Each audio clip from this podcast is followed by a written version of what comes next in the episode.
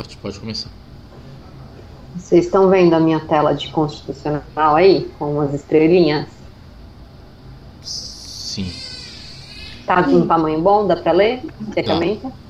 Aqui dá Tá. toda. Beleza. Deixa eu dar um, aumentar um pouquinho. Vamos ver se não vai vazar aí. Tá. Bom, gente, eu vou falar. A minha parte é dos direitos e garantias individuais e coletivos da Constituição, até o artigo 60. Ah, artigo não, inciso 60 e pouco, né? Bom, o caput, apesar de ser o caput do artigo 5, ele não é tão recorrentemente cobrado em prova. Mas vamos ler ele só para não ter nenhum problema de de se deparar com ele e não não ter lido, pelo menos. Todos são iguais perante a lei, sem dis- distinção de qualquer natureza, garantindo-se aos brasileiros e aos estrangeiros residentes no país. Então, é tanto para brasileiro quanto. Ele fala estrangeiro residente no país, mas no fim tem decisão que inclui todos os estrangeiros, né? Mas vamos para a prova guardar o estrangeiro residente no país a invio- inviolabilidade do direito à vida, à liberdade, igualdade, segurança e propriedade. E aí, nos incisos, a Constituição vai tratar sobre esses cinco temas, né? Então, é, depois ela vai esmiuçar, vamos dizer assim, todos esses direitos. É importante também a gente se localizar onde que está isso na Constituição. Então, são dos deveres, e, dos direitos e garantias fundamentais, o título, e o capítulo dos direitos e deveres individuais e coletivos. Porque depois vão ter os direitos sociais, né? É importante essa localização topográfica na Constituição, porque já teve questão de perguntar se isso daqui estava no direito social, por exemplo. Não, se tem direitos e deveres individuais e coletivos dentro dos direitos e garantias fundamentais. Tá bom, pessoal?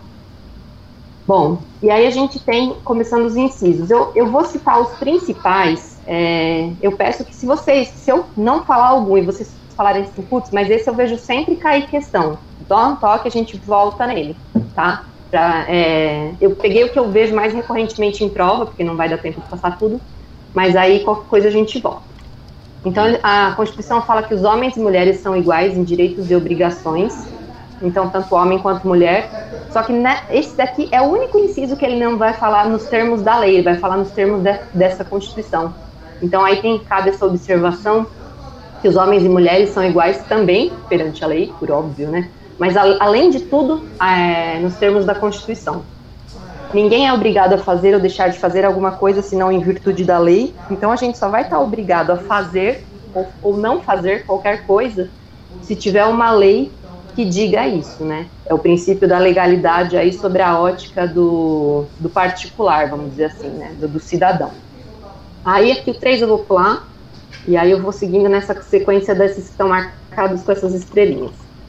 Opa, eu cliquei aqui sem querer. Peraí. Estão vendo ainda, né, pessoal? Sim. Opa.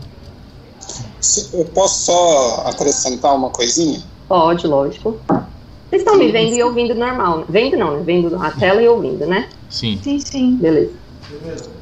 É, No, no estudo é, sobre esse inciso 2 aí, tem um ponto interessante, que esse lei é lei no sentido amplo, né? Bui, pausa Entra, por exemplo, é, normas, nome da corregedoria, por exemplo, é, regras Tá. de, Tá. de cada instituto, fundação, entendeu? Não é só uma lei, é, lei complementar, né, ou lei específica. É lei em sentido amplo, né? Entra várias coisas. Sim, sim. Porque em outros incisos vai falar em lei aí em sentido mais estrito. Sim. Né? Não, com certeza. Beleza. É, bom, então, continuando, né? É, aí, aí ele vai falar sobre manifestação de pensamento. A manifestação de pensamento, sempre que vem essa questão, ele vai falar alguma coisa do tipo, ai, sendo permitido o anonimato. E não, você pode manifestar na rede social, na rua, você pode falar o que você quiser, mas você tem que é, se identificar, vamos dizer assim, você não pode permanecer anônimo. É, então é nesse sentido esse inciso. Temos gente, alguns incisos, né? O 5, é, o 6 sobre o direito de consciência e de crença, mas não vejo ele tão recorrente. E a gente vai para o 8. Ninguém será privado dos direitos por motivos de crença religiosa ou convicção é, filosófica ou política. E aí a gente é, é o que é chamado de, de dupla recusa. Você, se você se recusar a, a, cumprir uma obrigação legal a todos imposta, é, por uma, é, se você tem é, uma convicção e você não quer fazer alguma coisa que a lei está te obrigando é, por essa convicção, você tem que prestar uma, uma cumprir uma prestação alternativa fixada em lei.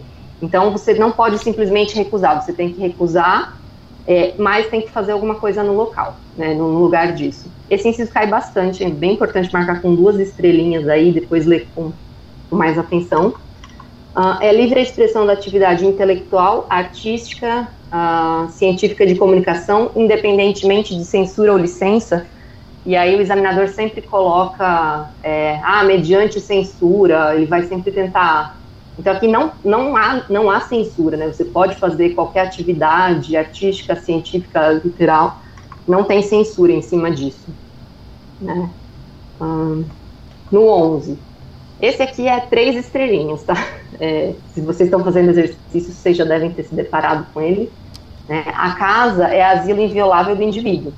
É, então, você só vai poder entrar na casa da pessoa se ela te permitir. Essa é a regra. Aí você tem as exceções. Quais são as exceções? Oi, amor. Se tiver um caso de flagrante delito, Não. desastre ou socorro, você pode tá entrar tá em qualquer horário. Flagrante delito, desastre e socorro, qualquer horário ou se for uma determinação judicial, é só durante o dia. O, examina, o examinador tenta confundir sempre falando que ah, você só pode prestar socorro durante o dia, a determinação judicial durante a noite. Então você tem esses três, que é a qualquer horário, né? Flagrante delito, desastre e socorro, e durante o dia a determinação judicial. Beleza? Oi. Tem uma, uma pegadinha também que eu já vi, é a trocar morador por proprietário. Ah, acho que a gente falou, não, acho que falou outro dia, não lembro, alguém falou isso também, é verdade. É. Essa eu nunca peguei, particularmente, mas é bacana. Eu não sei se eu já né? peguei ou se foi card que eu fiz de flashcard, que eu sempre altero isso porque muda totalmente o sentido, cair. né? Aham. Sim, é, sim. E aí como que, eles, como que eles colocam? É, penetrar sem consentimento do proprietário. Tá, depende não, é do, mora... do, do É, independente se o cara é dono ou não da casa, Sim, se ele tá morando. Mora. Sim, exatamente. O cara pode estar tá alugado, invadido, enfim. Pode estar tá alugado, tem... é, depende é. dele, do morador. Beleza. Obrigada aí pela complementação.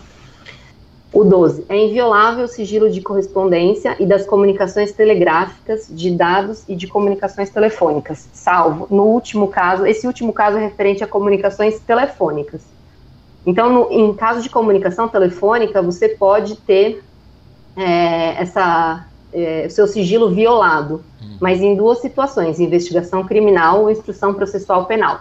O, o examinador vai colocar investigação é, civil, instrução civil, instrução de processo civil. Não, é só em caso de crime. Então, só, tanto a instrução processual penal quanto a investigação criminal estão ligadas. Você só vai ter a sua violabilidade de comunicações telefônicas é, ocorrida nesses dois casos.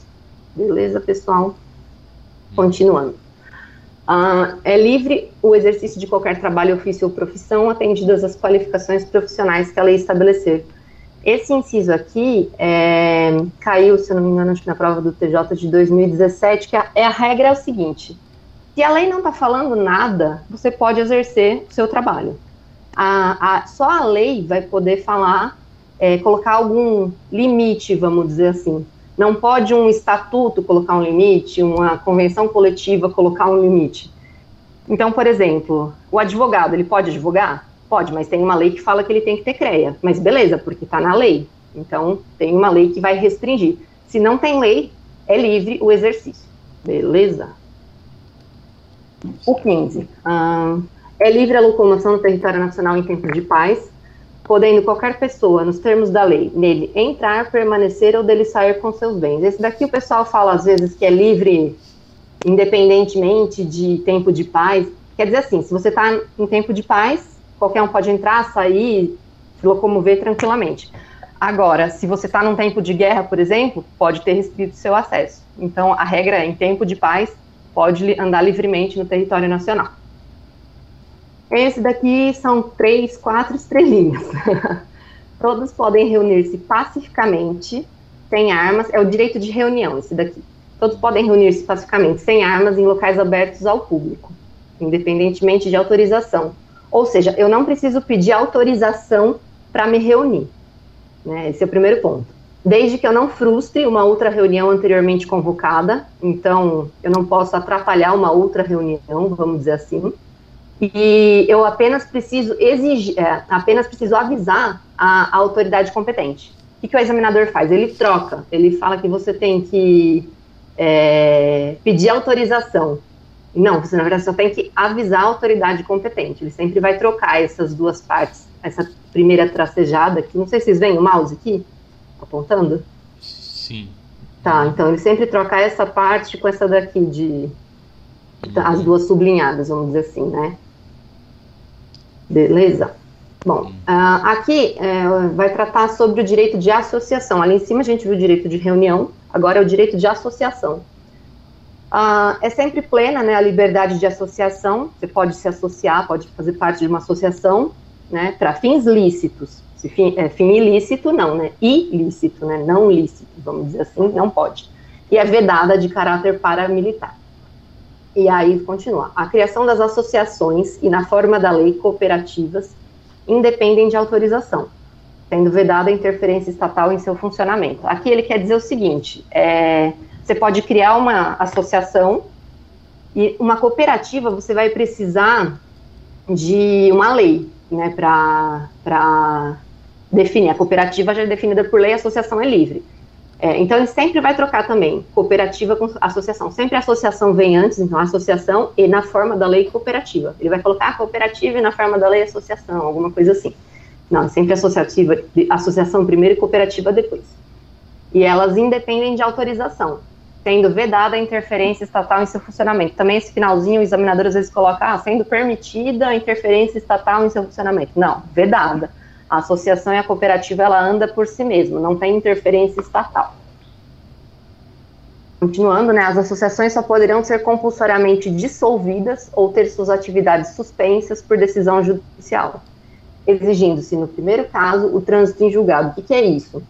Ah, no caso das associações, você pode suspender elas ou dissolvê-las. Para suspender é uma decisão judicial para dissolver é uma decisão judicial transitada em julgado.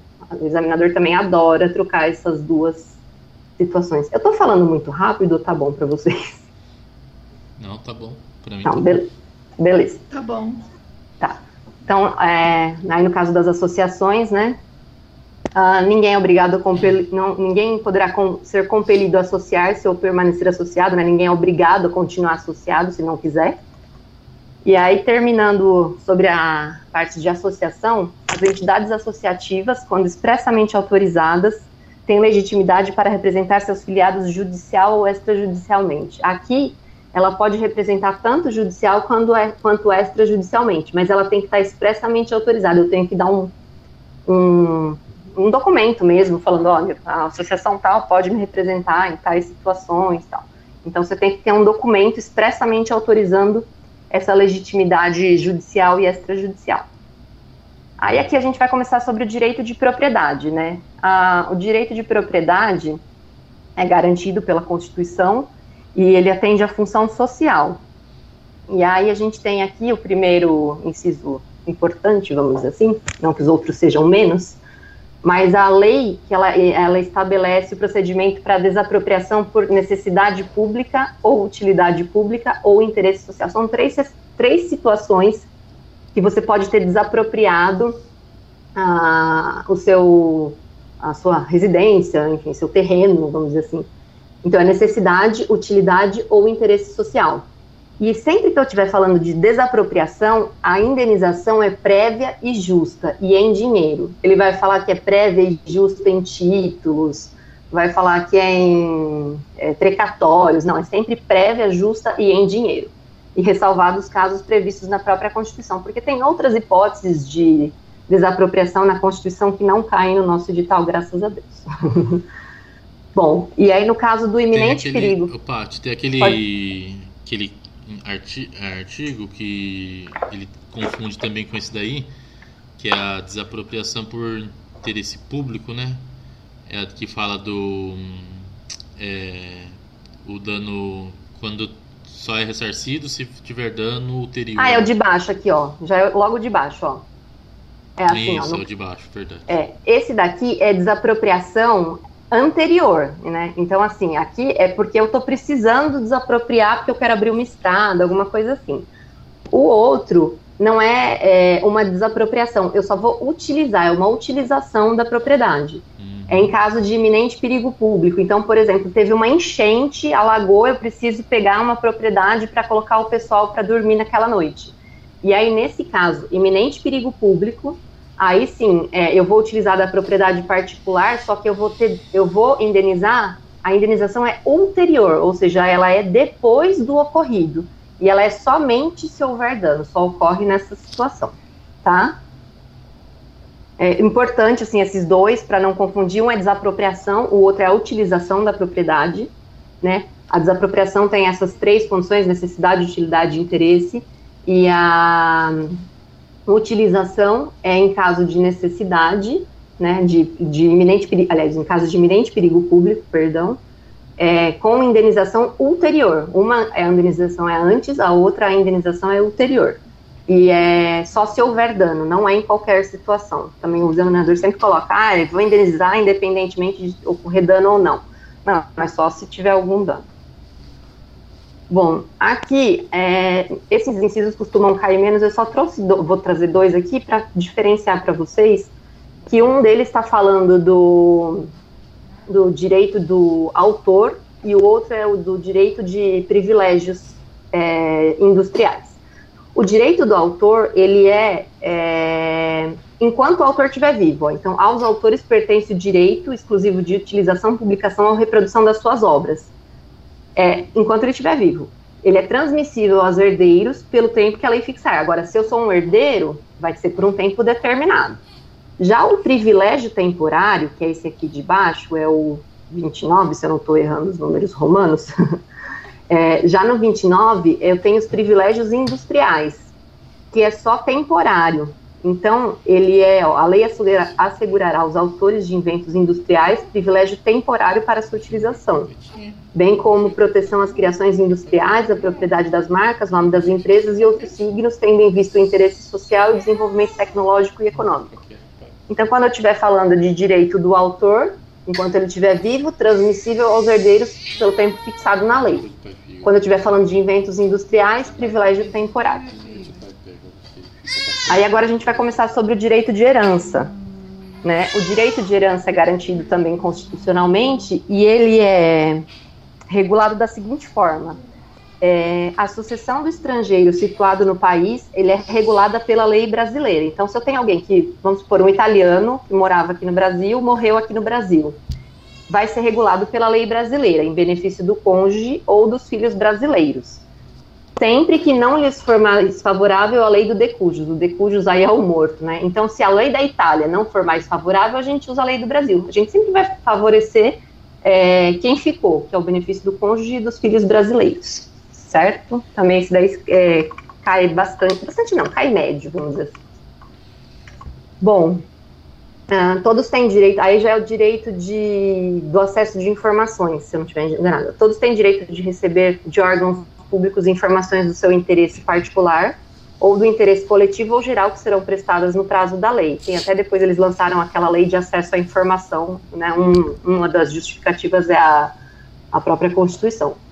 Sob pena de responsabilidade, se a pessoa não prestar essa informação, ressalvadas aquelas cujo sigilo seja imprescindível à segurança da sociedade ou do Estado. Então, é, eu posso ter o sigilo em algumas situações dessa lei.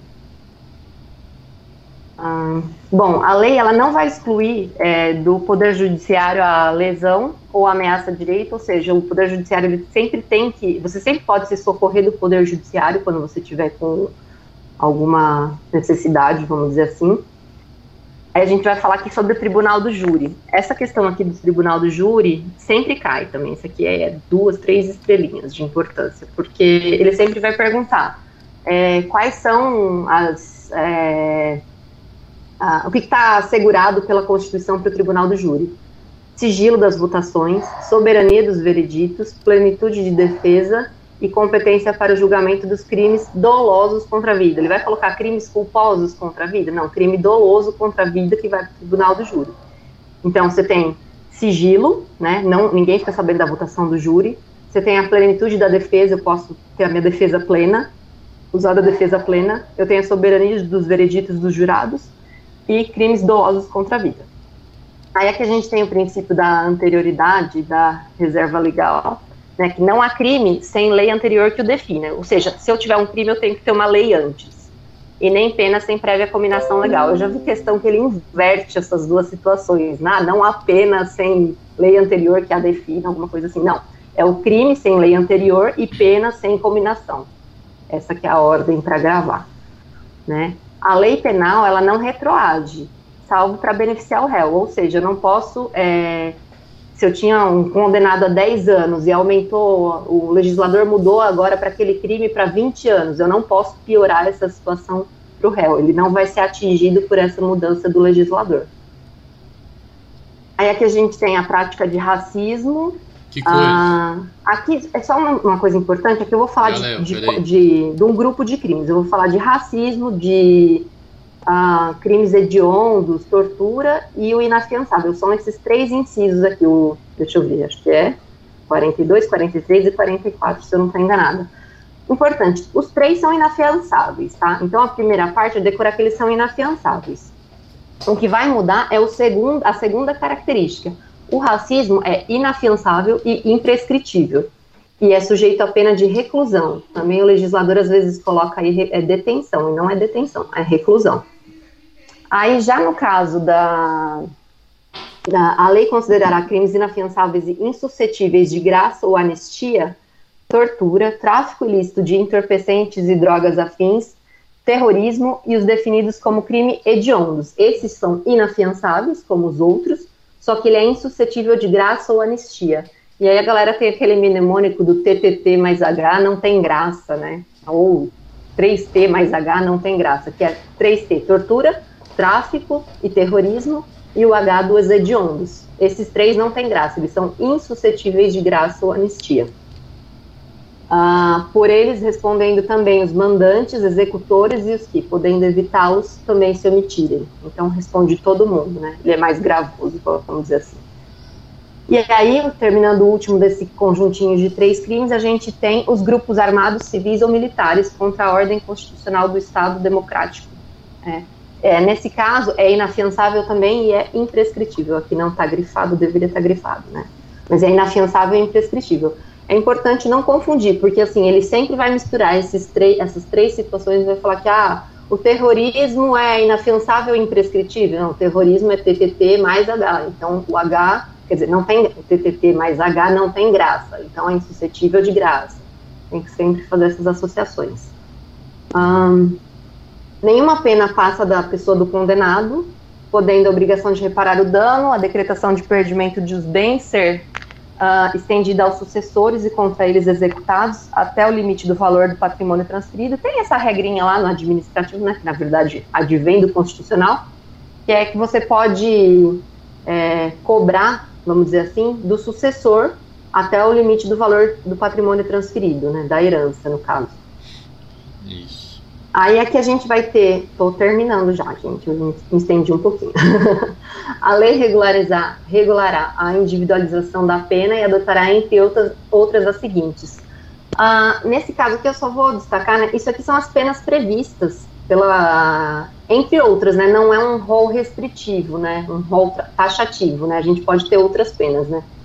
Privação de restrição de liberdade, que é a pena de prisão, vamos dizer assim, perda de bens, eu fiz essa setinha aqui com a suspensão dos direitos políticos porque ele sempre inverte, não, não nesse inciso, lá para frente, quando ele for falar de administração pública, ou na própria lei de improbidade, ele vai falar assim, ah, é a suspensão, a, a suspensão dos direitos, não, na verdade é perda dos direitos, ah, é, é, ele sempre vai tentar te confundir aqui, não, confund, não se confundam, é perda dos bens, multa, prestação social alternativa e suspensão dos direitos, né?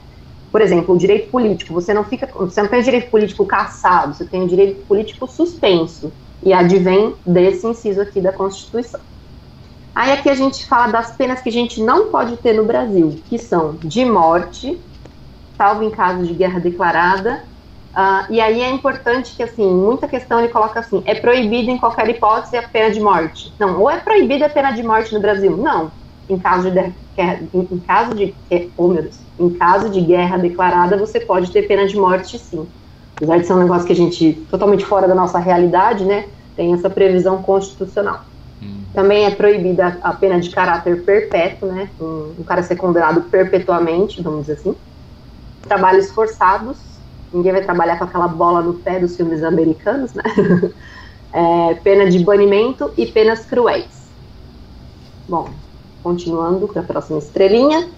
E aí vamos falar sobre uh, extradição. E aí nenhum brasileiro será extraditado salvo o brasileiro naturalizado. O brasileiro nato vai ser extraditado? Não, nunca, de jeito nenhum, jamais. Então eu, vocês, acredito que ninguém aqui seja brasileiro naturalizado, todos somos natos, jamais seremos extraditados. Só pode ser extraditado o naturalizado, em caso de crime comum praticado antes da naturalização, ou em caso de tráfico de ilícito, entorpecentes ou drogas na forma da lei. Então, se foi crime comum antes da naturalização, ou se for envolvimento com tráfico de entorpecentes, eu posso extraditar. O nato, jamais, só o naturalizado. Se fosse um caso de um caso de terrorismo, por exemplo, não, não extraditaria. Não, é, não, é... O único é... caso que extradita depois da naturalização é tráfico. Depois da naturalização é tráfico, exatamente. É. O tráfico, vamos dizer assim, é a qualquer tempo, né? E o outro tem especificadamente a antes da naturalização. Uhum. Bom, aí a gente tem que não será concedida a extradição do estrangeiro por crime político ou de opinião. E aí a gente tem é, ninguém, é, o ju, pode falar. Nesse 52 aí do não será concedida extradição de estrangeiro, só para uma forma de lembrar é que no, a professora falou que aquele César Battisti ele não foi extraditado, ele era italiano, uhum. e era um crime político que uhum. o Brasil deixou ele aqui quietinho. Sim. Bacana. Bom, aí a gente tem o princípio do juiz natural no 53, né? Que é ninguém será processado nem sentenciado senão pela autoridade competente. Então você sempre vai ter uma autoridade competente para aquele caso, vamos dizer assim, né, para aquela situação. Uh, ninguém é privado dos seus bens sem o devido processo legal. Aí a gente tem aqui, é, no 55, aos instigantes em processo judicial ou administrativo e aos acusados em geral são assegurados o contraditório e ampla defesa. Então, independente se é um processo judicial um processo administrativo, né, é, se eles estão litigando ou se eles são acusados, né, a gente tem uma pequena diferença aí dessas duas situações, mas não vem ao caso, uh, é sempre assegurado o contraditório e ampla defesa com os meios e recursos a ela inerentes. É, as provas é, ilícitas são inadmissíveis sempre no processo. E a gente tem o seguinte, que ninguém será considerado culpado pelo trânsito em julgado da sentença penal condenatória. Né? É, acho que esse ficou bem em ênfase durante algum tempo aí. Um, a gente tem também que será admitida ação privada nos crimes de ação pública se esta não for intentada no prazo legal. Eu não lembro, isso aqui tem no CPP também? Eu sei que tem, mas acho que cai no nosso, no nosso edital, acho que não, né? Tem, tem cai. E cai. E cai no ah, inércia do Ministério Público, né? É, do Ministério Público, né? Então, é. quando, você, quando o Ministério Público fica inerte, né, ele não, se ele não promoveu ação pública, você pode promover uma ação privada, né? A parte pode promover ação privada.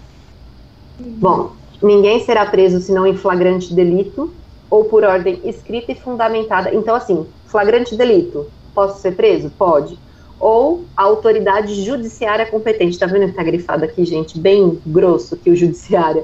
Porque ele fala autoridade policial competente, autoridade administrativa competente. Não. Quem vai decretar a prisão, tirando flagrante delito. Flagrante delito pode ser a polícia, né? Outra situação.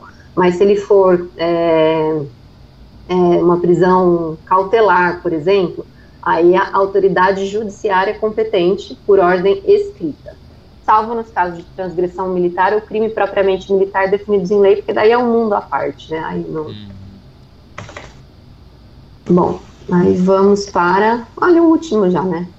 Ah, aí não haverá prisão civil por dívida, salvo a do responsável pelo inadimplemento voluntário e inexcusável de obrigação alimentícia. Ou seja, a gente não tem prisão civil por dívida, né? Eu posso comprar na Casas Bahia e não pagar e eu não vou ser presa graças a Deus, né? É só no caso de inadimplemento voluntário e inexcusável, né? Ou seja, indesculpável de obrigação alimentícia, né? De prestar alimentos. E a do depositário infiel que está taxada aí porque ela foi, ela está paralisada por causa da Convenção Americana dos Direitos Humanos. E é isso, falei bastante. Não sei se vocês entenderam alguma coisa. dúvidas? Muito bem.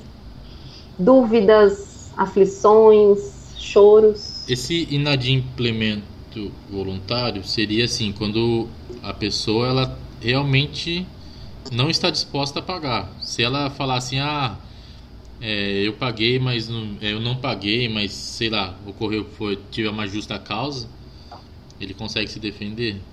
Rapaz, a justa causa para o cara não pagar o alimento tem que ser uma justa causa muito justa, viu? Na é, prática, o, não. O que, que, é, o, o que, que seria esse inadimplemento voluntário? É você parar de pagar porque você quer, vamos dizer assim, né? É... Ah, porque eu não consegui trabalho, cara, não é desculpa. Ah, é porque eu tive uma justa causa, eu não consegui, o banco fechou, estava de greve, eu não consegui depositar. Beleza, caracteriza a justa causa. Esse inadimplemento, ele é voluntário, ele não pode ser um inadimplemento involuntário. Eu parei de pagar porque eu não quis, vamos dizer assim. Porque eu, é, eu não quis, vamos dizer assim. Eu tenho que querer parar de pagar. Senão vai caracterizar a justa causa, né? Uhum. É, eu ia falar, Patrícia, que ontem eu até comentei com você que na prova, uma vez, na prova não, em simulado, eu vi eles, eu caí certinho e a propriedade atenderá a sua função social. Ah, eu acho que eu esqueci de colocar esse. E é moradia, é propriedade, né? E eles colocaram moradia. Ah, então foi você que falou. Eu lembro que alguém tinha falado para mim, foi ontem, Passou então você. batido e eu caí que nem um patinho. É. Não, é sempre propriedade. Sempre que você estiver falando lá do, do direito à propriedade, né? E, na verdade, o próprio caput aqui da, da Constituição vai tratar do direito à propriedade. Não é. é a, aqui, né? Então, o direito à propriedade é um dos grandes direitos previstos, né? Assim, gente, eu nunca vi cair perguntando esses cinco aqui, né? Mas a gente tem que saber, né? Ele vai tratar do direito à vida, direito à liberdade, igualdade, segurança e propriedade. Ô Débora, e o que, que diferencia a propriedade da moradia? Olha, no caso, pra você... mim é a mesma coisa, mas a palavra mudou e eles me deram a questão errada. É errado. Ah, tá. é. Eu também, eu, ixi, eu cairia fácil, né? Assim. É. É, é que também, né, esses simulados aí que a gente está fazendo, eles são.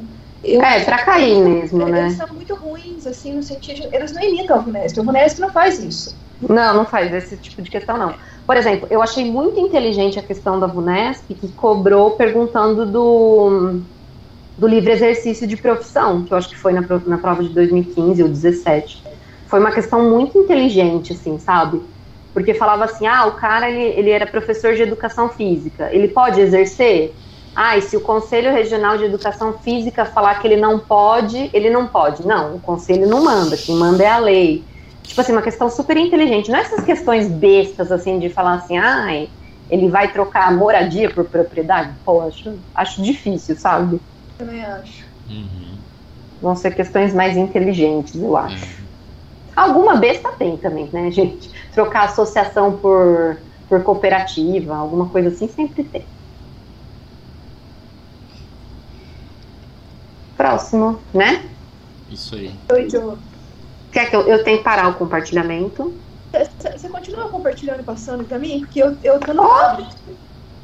Oh, então peraí. Eu parei, né? O compartilhamento. Parou. Uhum. Eu tô no tablet. Se eu for pro tablet, eu tenho que sair da chamada. Mas eu vou descendo devagar, devagarinho. Meu PDF tá todo riscado também, então. Ah, o meu acho que tá com os grifos que dá para entender. acho. Então, então vamos lá, gente. Eu começo no 68. Eu sempre tenho dificuldade para ler número romano. Ah, eu também. É, a minha parte começa com os remédios constitucionais, que caem bastante, assim. Embora eu não tenha visto os simulados, mas os simulados não estão realistas. É ele cai bastante essa parte de habeas corpus, que é, na, na, é quando a pessoa se se sente ameaçado de sofrer violência ou coação em sua liberdade de locomoção por ilegalidade ou abuso de poder. Então, sempre que for falar sobre mobilidade, tem a ver com habeas corpus. O mandado de segurança é para proteger o direito líquido e certo que não é amparado pelo habeas corpus ou pelo habeas data, quando responsável pela ilegalidade ou por abuso de poder for autoridade pública ou agente de pessoa jurídica no exercício de atribuições no poder público. Então, as palavrinhas-chave aqui, direito líquido e certo não amparado por habeas corpus ou habeas data. O mandado de segurança coletivo. Acho que tem alguém querendo entrar, não tem, não? Tem. Já apareceu aqui, já sei. Ah, desculpa. Então vai lá.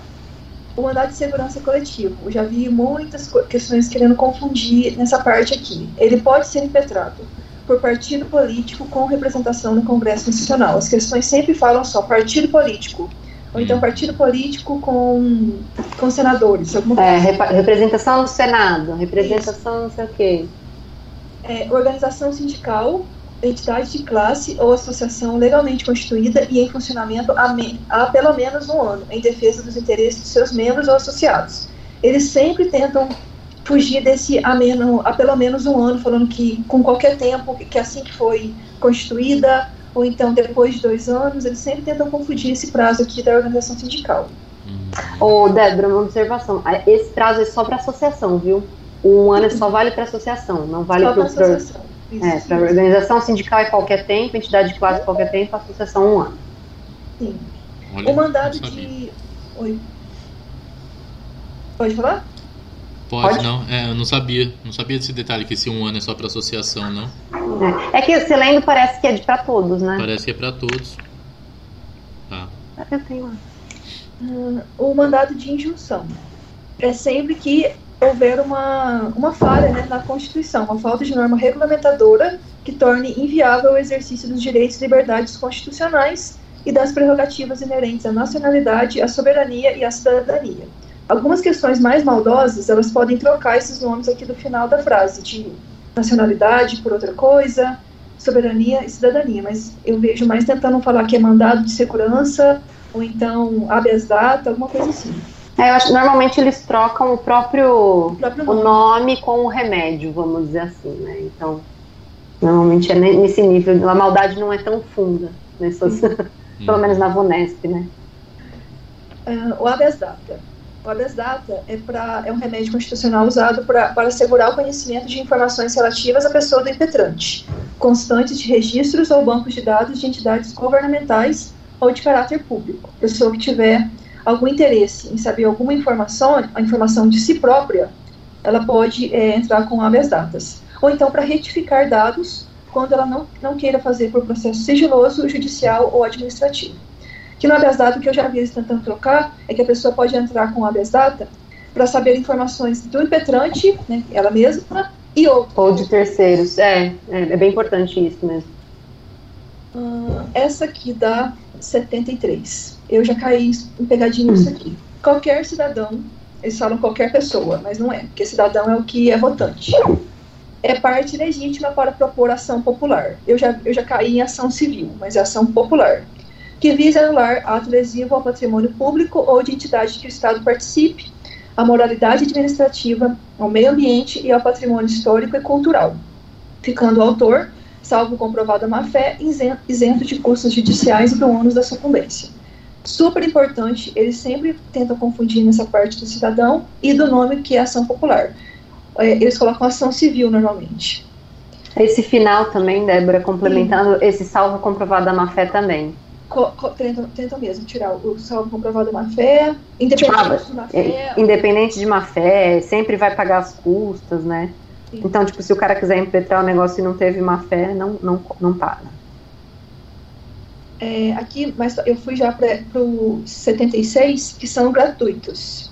Então, para reconhecidamente pobres. O registro civil de nascimento e a certidão de óbito. Eles sempre tentam confundir que é gratuitos, gratuitos para todos. Apesar que eu vi poucas vezes essa questão. Ela cai, assim, menos incidentemente. Aqui, o próximo cai bastante. São gratuitas as ações de habeas corpus e habeas datas e habeas data. E, na forma da lei, os atos necessários ao exercício da cidadania. Bem importante lembrar o final dessa frase, porque teve um dia que eu errei uma questão achando que terminava em habeas data, mas tem o restante e escorreguei nessa. É, essa aqui também eu já escorreguei um dia desse. A todos no âmbito judicial e administrativo são assegurados a, razoável duração do processo e os meios que garantam a celeridade de sua tramitação. Eles inverteram na questão um dia. São assegurados a celeridade da duração, tipo assim, inverteu aqui razoável, razoável duração com celeridade de tramitação. Hum. Mas eu acho isso já meio sacanagem tentar inverter essa parte aqui. Hum, agora, indo para o parágrafo terceiro deste artigo, esse é bem importante. Os tratados e convenções internacionais, né, que sobre direitos humanos, que não são né, da legislação do Brasil, são internacionais, que forem apro aprovados em cada casa do Congresso, por, em dois turnos, por três quintos dos votos dos respectivos membros, serão equivalentes às emendas constitucionais. Isso é bem importante, eu já vi cair em questão da, da VUNESP de, de um ano passado ou do anterior, é dois turnos por três quintos. Eles tentam colocar três turnos, dois quintos, ou então é, três turnos, dois, é, quatro quintos. É, maioria absoluta, eles vão tentar maioria absoluta, maioria uhum. relativa, né, que é o uhum. quórum, né. É, então é bem importante ter esses é. números aqui em mente.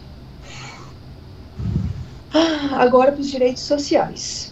É, esse, o caput do artigo 6 eu vejo cair com uma certa frequência, para falar a verdade, com relação a direitos sociais perguntando quais são os direitos sociais.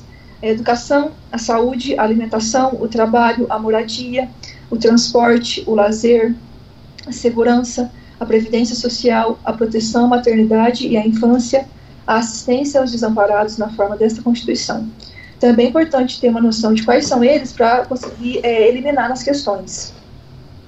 E aí os direitos. Tem, tem uma frasezinha, vocês já viram lá, do Edu mora lá, Saul trabalha ali. Ah, é aquele mnemônico, né? É. Eu uso não sei, se, não sei se ajuda muito. Eu, eu uso também médio ele, assim, fica aí, né?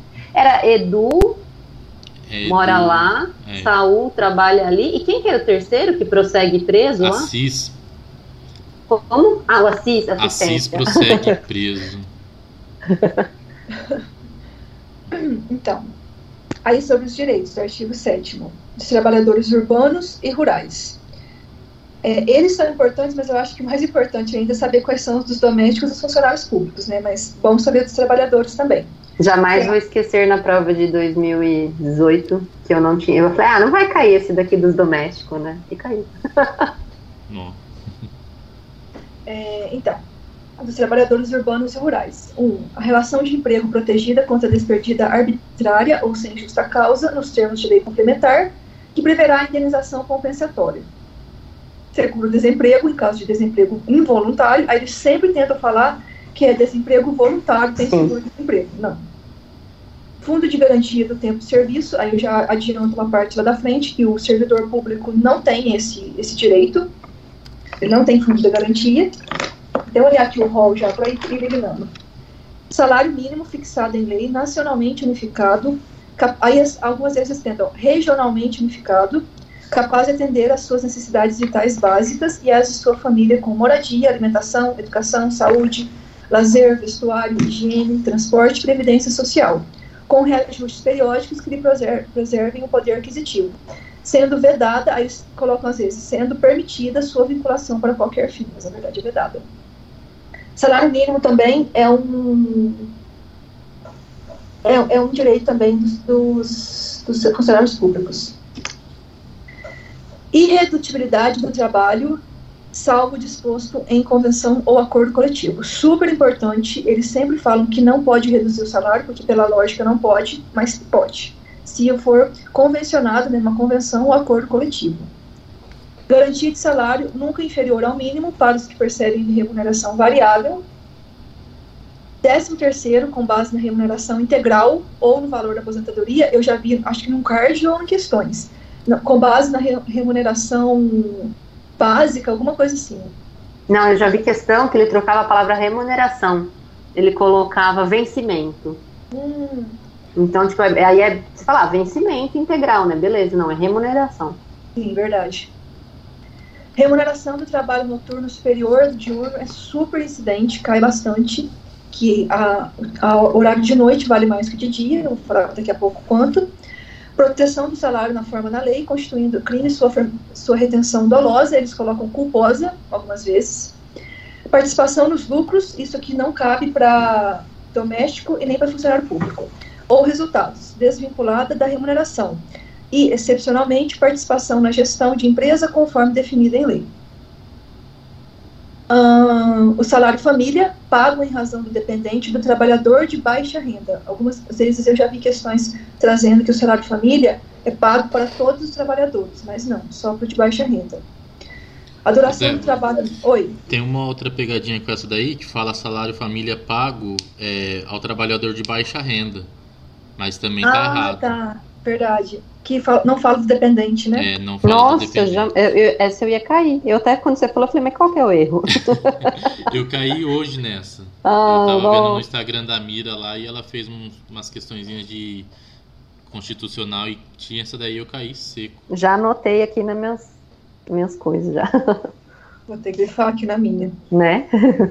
É... Cairia fácil, né? Essa é Também. boa, né? Duração do trabalho normal não superior a 8 horas diárias e 44 semanais. Facultada a compensação de horários e a redução da jornada mediante acordo ou convenção coletiva de trabalho. Beleza. Essa jornada de 6 horas, ela não tem para os trabalhadores, é, os servidores públicos. Jornada de 6 horas para o trabalho realizado em turnos ininterruptos de revezamento, salvo negociação coletiva. Acho que também não tem para doméstica. Também acho que não tem para doméstica, não. Daqui a pouco eu vou, vou conferir. Repouso re, é, semanal remunerado, preferencialmente aos domingos. Isso que cai bastante. Eles falam que é repouso semanal e, obrigatoriamente aos domingos. Exclusivamente aos domingos. Né? Exclusivamente né? aos domingos, ou então preferencialmente aos sábados, porque né, fim de semana já pensa assim, pode ser, mas não, preferencialmente aos domingos remuneração do serviço extraordinário superior, no mínimo, em 50% do normal. Super incidente, eles tentam colocar 40, 60, 30, tentam mudar o valor dos 50. E é, esse, nesse caso, eu acredito que. Não, esse ainda tem para o servidor público. Que tem, é raro, mas tem é hora extra no serviço público também. Gozo de férias anuais remuneradas com pelo menos um terço a mais que o salário normal. Eles sempre tentam confundir esse um terço, colocando outra coisa, né? Um quarto, um quinto. A mais que o salário normal, eu já vi isso trocando por vencimento também, mas está errado. Licença gestante sem prejuízo do emprego e do salário, com, isso aqui cai muito, com duração de 120 dias eles tentam trocar o número de dias aqui da licença gestante. Já vi muitas vezes na, em questões. É, tipo, colocar 180 dias, né? É, 90, 110, 150. Proteção do mercado de trabalho da mulher mediante incentivos específicos nos termos da lei. Aviso prévio proporcional ao tempo de serviço, sendo no mínimo de 30 dias nos termos da lei as questões algumas vezes falam que o, o, aviso prévio não precisa de um tempo mínimo, ou então, sendo no máximo 30 dias, tentam trocar essa sentença Sim. aqui. Redução dos riscos inerentes ao trabalho por meio de normas de saúde, higiene e segurança. Isso aqui também é um direito dos domésticos, eu não sabia, errei um dia.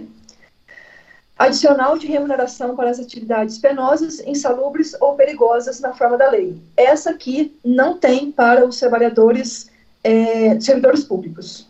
Nem uhum. para os domésticos. Nem para os domésticos. Eu tô com, com os servidores públicos mais frescos, por isso que eu tô falando deles. eu achei engraçado também, o, voltando um pouco no 20 lá, o do proteção de mercado de trabalho da mulher. Não, tem, né? Na... É, nada a ver, nada é, a ver. É estranho, né? Porque você meio que associa um acho pouco legi... domésticas a Acho mulher. que o legislador comeu bola, isso é. sim. Era Verdade. machista. Hum, aposentadoria 25. Assistência gratuita aos filhos dependentes desde o nascimento até os 5 anos de idade em creches e pré-escolas. Eles sempre, as questões que eu já vi faz, é, tentando confundir, é trocando a idade aqui. até 4 anos, até 3 anos, uma coisa 6 assim. anos, é. E aí o que, eu, que eu uso para não confundir é lembrar do creche, que é com C, e o 5, que é com C. Eu também tinha pensado nisso uma vez. Eu nunca Boa. mais errei, nunca mais troquei as bolas.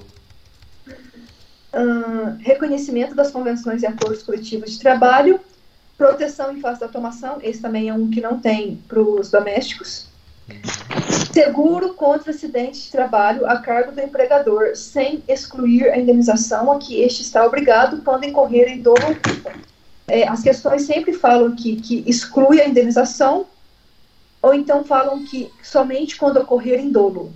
É, esse é o tipo de, de pegadinha que pode ter. Essa ação aqui, quanto aos créditos resultantes das relações de trabalho, com prazo prescricional de cinco anos para os trabalhadores urbanos e rurais, até o limite de dois anos após a extinção do contrato de trabalho. É com relação a algum, algum lucro, algum benefício que você tenha com a empresa, você tem um prazo de cinco anos para requerer e até dois anos após a extinção do contrato de trabalho, por exemplo, se você for mandado embora. Essa que também não tem para os trabalhadores, para os servidores públicos. Do doméstico daqui a pouco eu vou lembrar. Domésticas também não. Também não, também acho que não. Não tem, também acho, é. A, o 30, proibição de diferença de salários, de exercício de funções e de critério de admissão por motivo de sexo, idade, cor ou estado civil. Alguma questão maldosa uma vez trocou isso aqui, sexo, idade, cor somente. Esqueceu do estado civil. Acho que já colocou religião também para confundir. É, foi naqueles cards maldosos lá que eu vi. O 33, eu achei importante, né? Proibição de trabalho noturno, perigoso ou insalubre a menores de 18 anos. E de qualquer trabalho a menores de 16. Então, vamos lá. O trabalho noturno, ele não pode é, a menores de 18. Então, consequentemente, para todos os outros, de 16 e 14. E de qualquer trabalho a menores de 16 anos, salvo na condição de aprendiz a partir de 14 anos. Então, na condição de aprendiz, pode a partir de 14 anos, mas tem que ser de dia. E não, tem, não pode ser perigoso ou insalubre. Uh, igualdade de direitos entre o trabalhador com vínculo empregatício permanente e o trabalhador avulso. Aí agora, o parágrafo único aqui, traz o que são assegurados aos domésticos.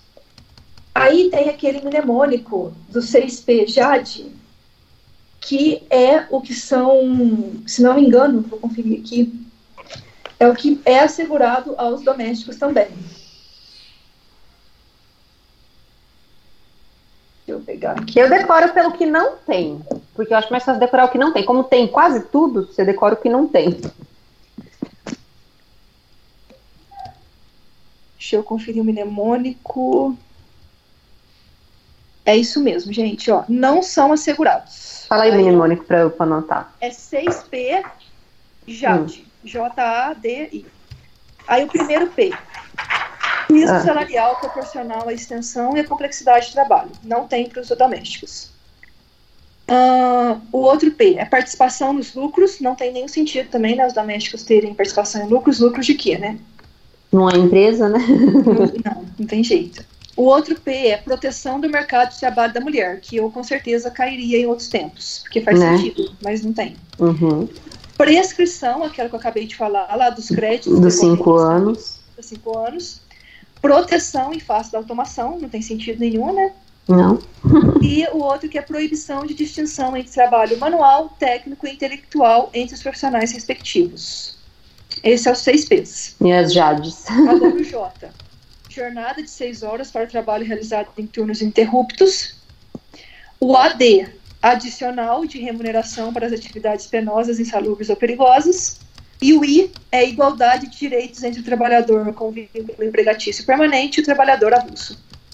Peraí, o JAD é jornada, né, de seis horas. Jornada adicional de remuneração para o insalubre. Estamos hum. E o Sim. igualdade. Pode falar. Tá. Agora, agora, agora eu consegui entrar no então não estava conseguindo. Valeu, obrigado. Susto. Você pode Beleza. repetir? Porque eu perdi. Sim, sim. Eu vou, vou até mandar no chat depois a foto. Ah, é, melhor. Eu mando no chat. Mas o, o, D, então, peraí, adicional de remuneração? Adicional de remuneração, né? Hum. J jornada. AD, é tudo junto. AD, ah. adicional. Ah, o Jade, na verdade, o D é só para ficar Jade, né? Mas isso, ele é isso. Miguel. Então, e é aí, o último? O I é igualdade. Jade, não é Jade, não. Jade. Beleza.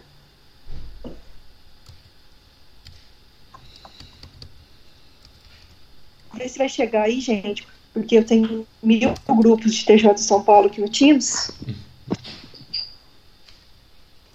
Quem? eu não entendi.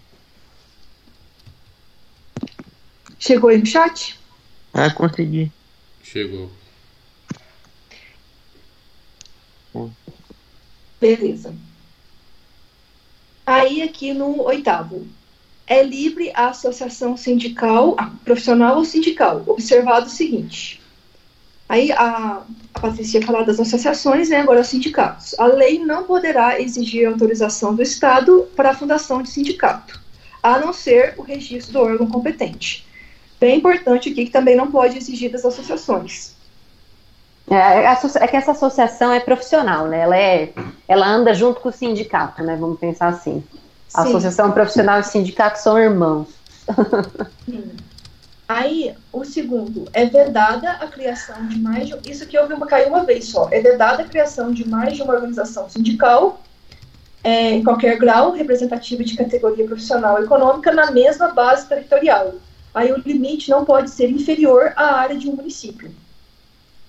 Esse é menos relevante, eu acho. Mas esse terceiro aqui eu acho bem importante, que é o sindicato cabe a defesa dos direitos e interesses coletivos ou individuais da categoria, inclusive em questões judiciais ou administrativas. É, o sindicato pode defender os seus, né, os seus sindicalizados judicialmente. Só que as, as, as associações que dependem da autorização, não é, Patrícia? É. Então, não confundam isso, porque eu confundi há pouco tempo. E é uma questão boa e fácil, não pode errar. Ah, o 5 aqui fala que ninguém será obrigado a filiar-se ao manter-se filiado ao sindicato, né, é bem tranquilo. E é obrigatória a participação dos sindicatos nas negociações coletivas de trabalho. É bem importante isso, e algumas questões trazem falando que é, é facultado, que não é necessário, que é proibido, mas na verdade é obrigatório a participação dos sindicatos nessas negociações. Esse, o 7, que também já vi cair algumas vezes, que o aposentado filiado tem direito a votar e ser votado nas organizações sindicais.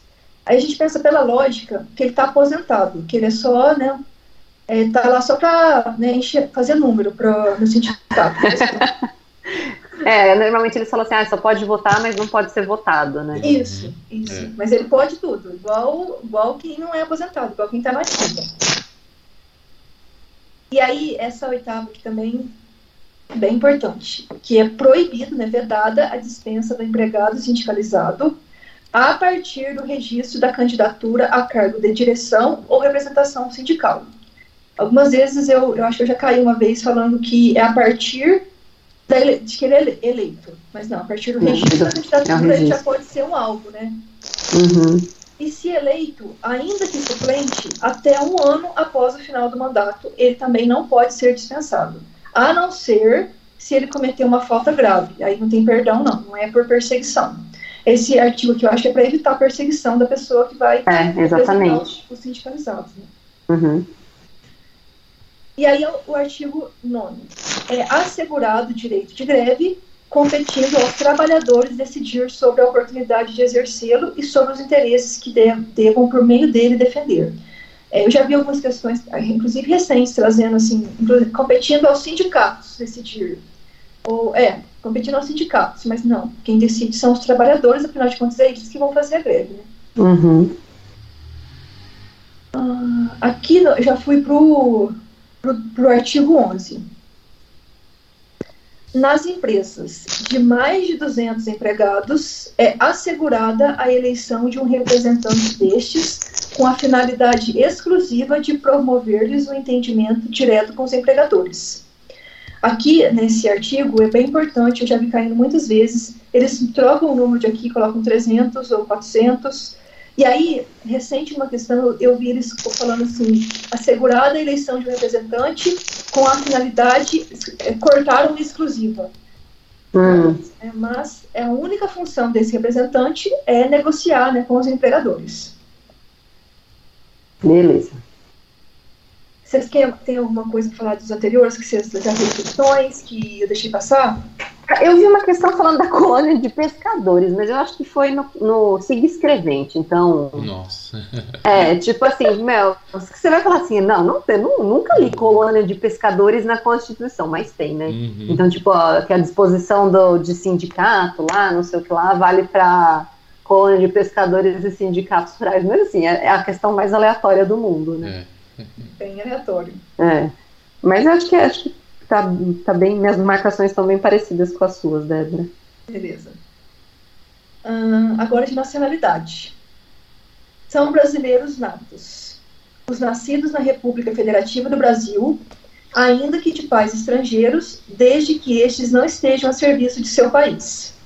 Aí, essa questão aqui, eu nunca mais esqueci do exemplo que eu vi no PDF. Achei super legal. Veio um casal de argentino para o Brasil de férias. E aí eles tiveram, e aí eles- a mulher bebeu muito e acabou tendo um parto antes da hora. E nasceu o menino aqui. E ela não estava a serviço do país dela, estavam de férias. Essa criança lá, o Pablito, é brasileiro nato. Nunca O mais, Pablito é ótimo. nunca mais esqueci. Essa historinha aí foi boa para mim. Aham. Agora, os nascidos no estrangeiro, de pai brasileiro ou mãe brasileira, desde que qualquer deles estejam a serviço da República Federativa do Brasil. Então, tá um casal no exterior. Pode ser só o homem brasileiro ou só a mulher brasileira. Então, lá na, na Alemanha. Nasceu a criança lá. E, a mulher ou o pai estavam trabalhando para o Brasil, a serviço do Brasil, brasileiro nato também. Já vi essa, essa parte que é bem importante, cai bastante em questões. É, dão situações né, de pessoa que nasceu no exterior, que não pode ser brasileiro nato, mas pode, tem essas condições. E tem mais algumas também. Os nascidos no estrangeiro de pai brasileiro ou de mãe brasileira, desde que sejam registrados em repartição brasileira competente, ou venham a residir na República Federativa do Brasil e optem a qualquer tempo, depois de atingida a maioridade, pela na nacionalidade dela. brasileira. Então, a criança pode nascer no exterior, de pai brasileiro ou de mãe brasileira, e eles podem ser registrados em repartição brasileira competente lá mesmo, que eles vão ser brasileiro nato. Ou então a Não, criança mas aí, deixa eu perguntar uma coisa. Pode perguntar. pode falar. É, e aquele negócio que tá lá no começo que, que, que, que todo estrangeiro que morar 15 anos no Brasil pode, pode requerer a, naciona- a nacionalidade brasileira. Isso tem Ah, eu alguma coisa a ver che- com isso? Eu vou chegar daqui a pouco nessa parte do estrangeiro. Aqui tá gorfando. Ah, Mas tá. aí ele vai ser naturalizado. Esses daqui são os natos, né? Ah, tá, tá, Aquele tá. caso lá dos 15 anos, ele vai ser naturalizado. Isso, isso mesmo. Ah, não fica um pouco um carrinho no E berço? aí, se a Eita. criança nasceu no estrangeiro, de pai brasileiro ou de mãe brasileira, e foi registrada numa repartição brasileira competente, ou então veio morar no Brasil, depois da maioridade, eh, depois da maioridade optou pela nacionalidade brasileira, também vai ser brasileiro nato.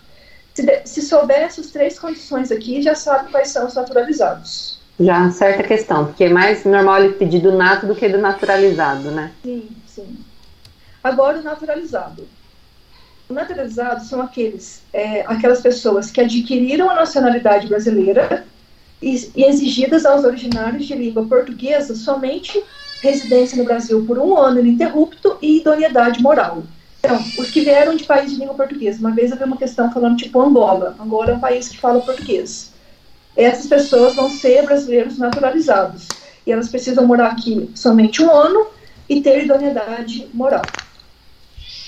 Outra forma de ser brasileiro naturalizado. Os estrangeiros de qualquer nacionalidade, pode ser da China, do Japão, é, dos Estados Unidos, que é, residentes no Brasil há mais de 15 anos, é aquilo que o, que o moço perguntou, e que é, 15 anos ininterruptos e sem condenação penal. Só que aí eles têm que requerer a nacionalidade brasileira.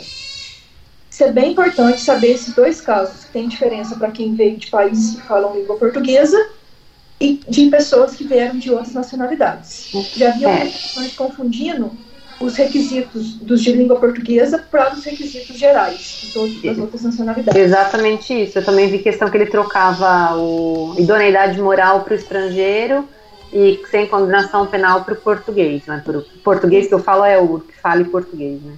Sim. O, o, acho que o Edgar falou um dia que ele viu o termo luso, luso alguma coisa, Você lembra, Felipe, que, que, o, que o Edgar tinha falado? O Luz é alguma Hum, coisa que é Eu lembro, que, eu lembro que ele comentou, mas eu não lembro certinho como que foi a, a frase que ele usou. É, era o Luz alguma coisa. Depois eu vou perguntar pra ele, ele, ele fala pra nós. É, Luso, nossa, Luso A alguma coisa, não era? Luso. Putz, não lembro. esse Luz alguma coisa é, é as pessoas que falam português. Só pra caso pareça. Mas é muita maldade ver uma questão dessa, né?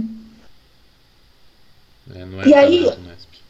O parágrafo primeiro aqui traz a questão dos portugueses com residência permanente no Brasil. Se o governo de Portugal for recíproco ao governo brasileiro, serão atribuídos os direitos inerentes ao brasileiro, salvo os casos previstos nessa Constitu- Constituição. Então, se Portugal for legal com o Brasil der para os brasileiros lá o mesmo direito, é, se for legal lá e der os direitos, bons direitos para os brasileiros de lá, eles vão ser, ser atribuídos também é, aos portugueses que moram aqui, salvo os casos previstos nessa Constituição. Vocês entenderam? Sim. Essa aqui é a segunda, é o segundo parágrafo bem importante. A lei não poderá estabelecer distinção entre brasileiros natos e naturalizados, salvo nos casos previstos nessa Constituição. Nunca pode estabelecer essa distinção. E aí, esse terceiro aqui é, despenca, né? Quando tem de cair, cai mesmo. O tar do mp3.com? Como que é? O mp3.com, vocês não conhecem? Ah, sim, sim, sim, sim, sim. Eu falei o, o tal do mp3.com. Ah, É. tá, entendi. Então, Ah, mas não, esse MPT.com não se aplica muito. Porque é ministro, né? Pode ser ministro de qualquer coisa. Ah, sim, né? Tem que decorar o resto, né? Não adianta decorar só o ministro, né? aí é E deixa eu uma coisa, o. E pra, pra quem tem dupla, nacion- dupla nacionalidade, o, o Brasil deixa ter ou não, ou não, não deixa ter? Deixa Dupla. que assim, eu vou chegar aqui a- daqui a pouco. Se o, se o país que a pessoa for exigir que o, que o brasileiro tenha nacionalidade lá, aí ele pode ter dupla cidadania. Daqui a pouco eu chego nessa parte. São privativos de brasileiro nato. O presidente e vice-presidente da República, então, Bolsonaro não poderia ser estrangeiro. De presidente da Câmara dos Deputados, de presidente do Senado Federal, já vi várias vezes eles tentando confundir essas duas aqui de ministro do Supremo Tribunal Federal, eles falam outros ministérios, de carreira diplomática, de, de oficial de Forças Armadas e de ministro de Estado de Defesa. Eu, eu fiquei sabendo desse mnemônico depois que eu, que eu estudei de outro jeito, porque eu sempre, ele, do jeito que eu entendi, era a importância de cada uma dessas, dessas situações aqui. Os, os ministros supremos, eles são guardiã, guardiões da nossa Constituição. Então, meio perigoso deixar a nossa Constituição na mão de estrangeiro que não sabe muito bem como é que as coisas funcionam aqui, né? Ah, o questão da carreira diplomática é a mesma coisa, tem que ser alguém daqui, brasileiro, nato, que conheça direito como é que funciona tudo para se tornar um diplomata e para assumir o, o posto de carreira diplomática. E de Posso fazer, posso fazer só uma correção? Você falou assim, ah, um estrangeiro vai assumir o, o STF, né, por exemplo. Não é estrangeiro, é um brasileiro naturalizado. brasileiro é isso, isso mesmo, brasileiro naturalizado, não pode. É. carreira diplomática, oficial de Forças Armadas e ministro de Estado de Defesa tem a ver com, com guerra, com segurança Sim. nacional. Isso é muito perigoso deixar na mão de brasileiros, brasileiros naturalizados, né? E aí, o parágrafo 4 aqui que o moço falou.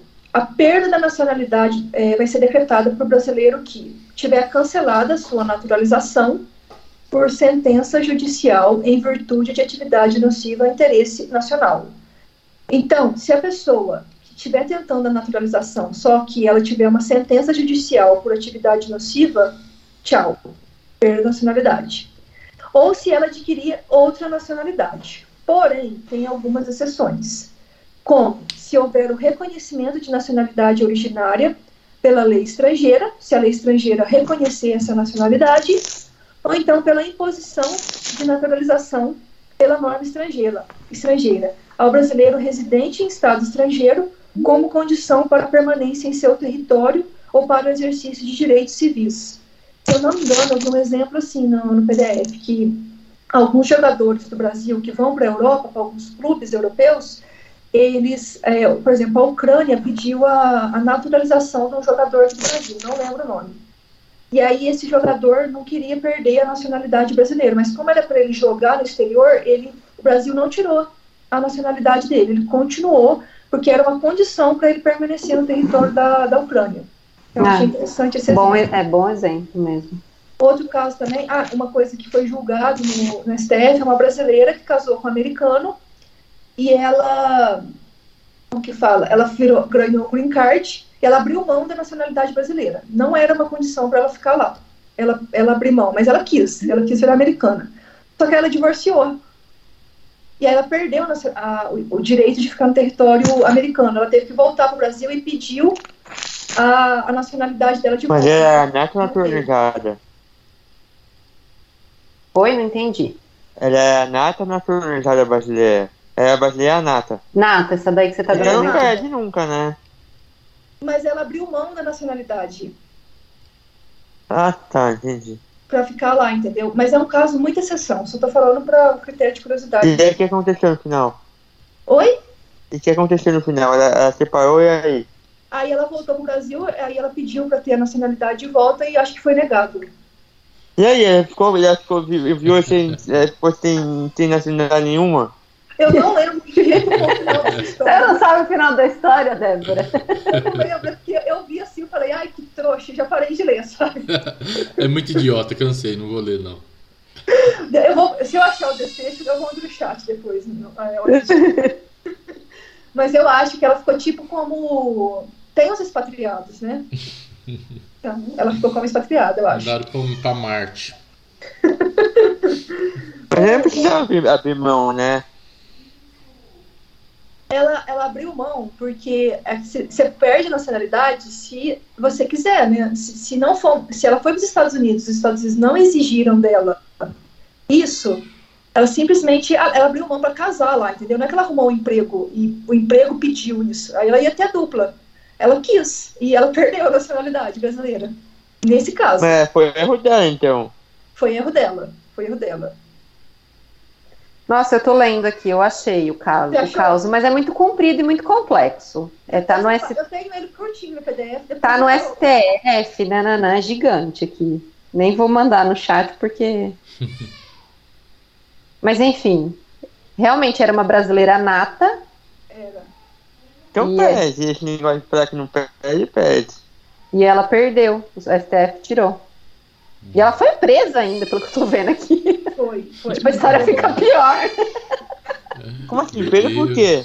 Ah, não, não sei, não sei, eu não vou ler porque é gigante. Depois eu posso até ver como que eu mando ele no chat. Essa é uma exceção, entendeu? É uma única exceção que tem na lei. Ela perdeu a nacionalidade nata, mas é uma exceção. É, esquece, esquece o que a Débora falou pra não, não, não confundir.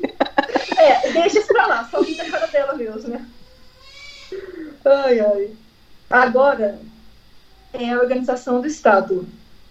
E aí é a parte de administração pública. Aqui o que eu grifei é a- o primeiro, o primeiro inciso aqui, né, que os cargos, empregos e funções públicas são acessíveis aos brasileiros e aos estrangeiros, né, desde que eles preenchem. Na forma da lei. Oi? Estrangeiro na forma da lei, né? Isso, na Isso. forma da lei. Isso, na forma da lei.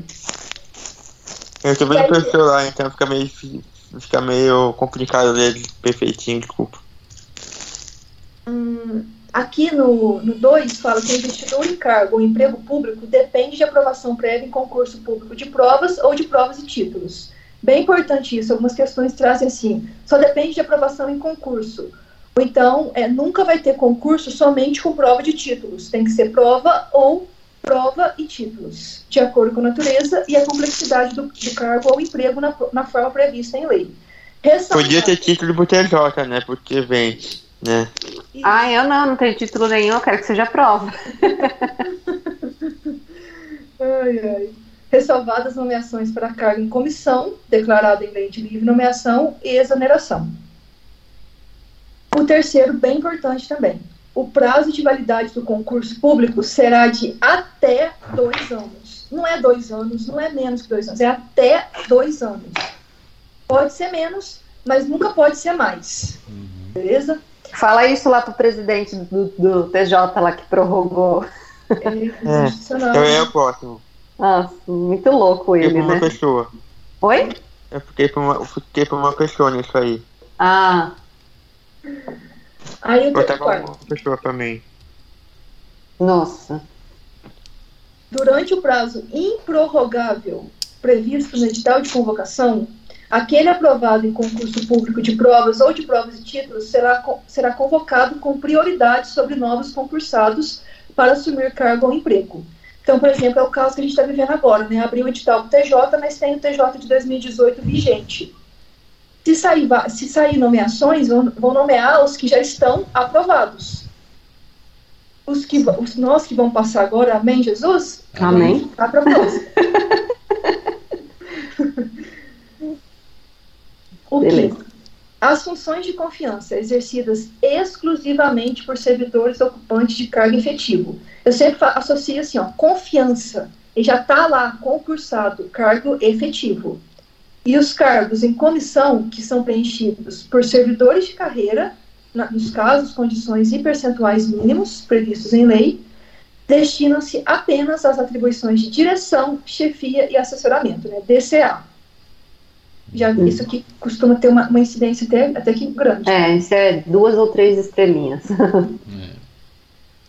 É, garantido. Deixa, deixa eu só fazer uma complementação, Débora, que do servidor de carreira é importante que pode ter é, ocupante de cargo efetivo é, sendo.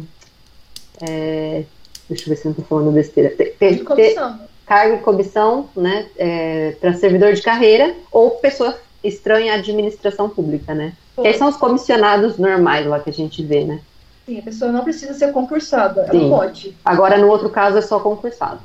Isso. Aí essa pessoa, né, já fazendo um, um adi- adiantamento da próxima parte, a, a pessoa da função de confiança, ela, de comissão, ela vai se submeter ao regime geral da Previdência RGPS. Regime próprio. Incluído novidade, chance de cair muito alta, inclusive. Da, lei, da reforma da Previdência. Yes. É garantido ao servidor público civil o direito à livre associação sindical. Isso aqui eu já caí uma vez e eu nunca mais errei. Ah, quando vê, o meu tá grifado aí, ó. Não é servidor em geral. servidor público civil, porque os militares é vedada a sindicalização e a greve. Então, É. por isso que é o civis. O direito de greve será exercido nos termos e nos limites definidos em lei específica. Só que aí, como não tem lei, isso aqui segue o regime seletista, mas é em lei Uhum. específica, uma norma de eficácia limitada. A lei reservará percentual dos cargos e empregos públicos para as pessoas portadoras de deficiência e definirá os critérios de sua admissão. Super importante, bem lá no, no IPCD. A lei estabelecer- estabelecerá os casos de contratação por tempo determinado. Eu já caí uma vez, é, colocaram indeterminado, é por tempo determinado. Já sabe qual que é o prazo certo que a pessoa vai atuar. Para atender uma necessidade temporária de excepcional interesse público. Então, é, por exemplo, que, tá- que acontece muito no IBGE, né, uma contratação temporária, Sim, para atender aquela necessidade, por exemplo, para fazer o censo a sim. cada 10 anos. E também é RGPS. Isso, isso. Aí aqui, esse enorme aqui, o 11, eu fiz um esqueminha aqui para gente entender melhor. Eu tenho um esqueminha que vê se é o mesmo, que é do, do, é do estratégia, não sei. Do teto remuneratório, É, isso, esse mesmo, da STF, né? é. Esse mesmo. Então, o que, que a gente tem que ter em mente? O vencimento é a remuneração básica do servidor. E o subsídio é uma parcela única. Ah, não, peraí, então. Você... Não, mas pode deixar aí, daqui a pouco eu chego aí. Tá, Pra- tá. essa parcela única é para uma maior transparência. É, nessa, nesse, nesse subsídio, é vedado adicionar gratificações. Por exemplo, não, não pode ter gratificações nesse subsídio. Só que no subsídio pode ser somado é, parcelas de caráter indenizatório. Por exemplo, um juiz ele recebe subsídio. Só que ele pode ganhar diárias, auxílio moradia. Então, esse, estes valores podem ser adicionados ao subsídio. E agora indo para essa questão do teto remuneratório. O teto geral, ele é o, o valor do salário, do, né, do subsídio, salário não, subsídio dos ministros do STF, do Supremo Tribunal Federal, inclusive empresas públicas, desde que essas empresas tenham, depend, é, dependência do Estado. Os estados e o Distrito Federal. O poder executivo dos estados, o teto deles é o do governador. O teto do poder legislativo dos estados é dos deputados estaduais e distritais. E no poder judiciário dos estados e no Distrito Federal, o teto é o, o, o subsídio dos desembargadores do Tribunal de Justiça. Então, isso que é bem importante a gente ter isso esquematizado e tentar decorar mesmo. Executivo. Como que anotou isso no, no PDF? Ah, eu anoto pelo tablet. Aí eu, eu salvei no tablet e mandei pro, pro e-mail. Eu não anoto no PDF, eu anoto pelo tablet. Daí eu tenho ah, um tá. aplicativo. Qual é o aplicativo? Que eu uso no, no, no tablet, chama Xodó. Eu, eu falo Xodó, é X-O-D-O. Xodó. Ah, é bem tá, bom. pegar. É bem bom, de nada. Então, Poder Executivo, Estado, Governador, Legislativo, Deputados Estaduais e Distritais e Judiciário, Desembargadores do TJ. Só que nessa questão do Poder Judiciário aqui, o teto dos desembargadores ele não pode ultrapassar 90,25% do salário dos ministros do STF. Só que aí eles deixaram essa vedação por, pela questão de que senão o, o salário, os, por exemplo, os TJs aqui, o, o teto dos desembargadores do TJ ia ficar prejudicado em relação aos juízes federais. Aí eles fizeram essa questão que, que esse 90,25% Caramba.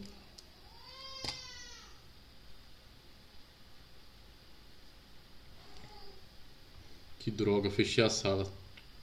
Nossa senhora.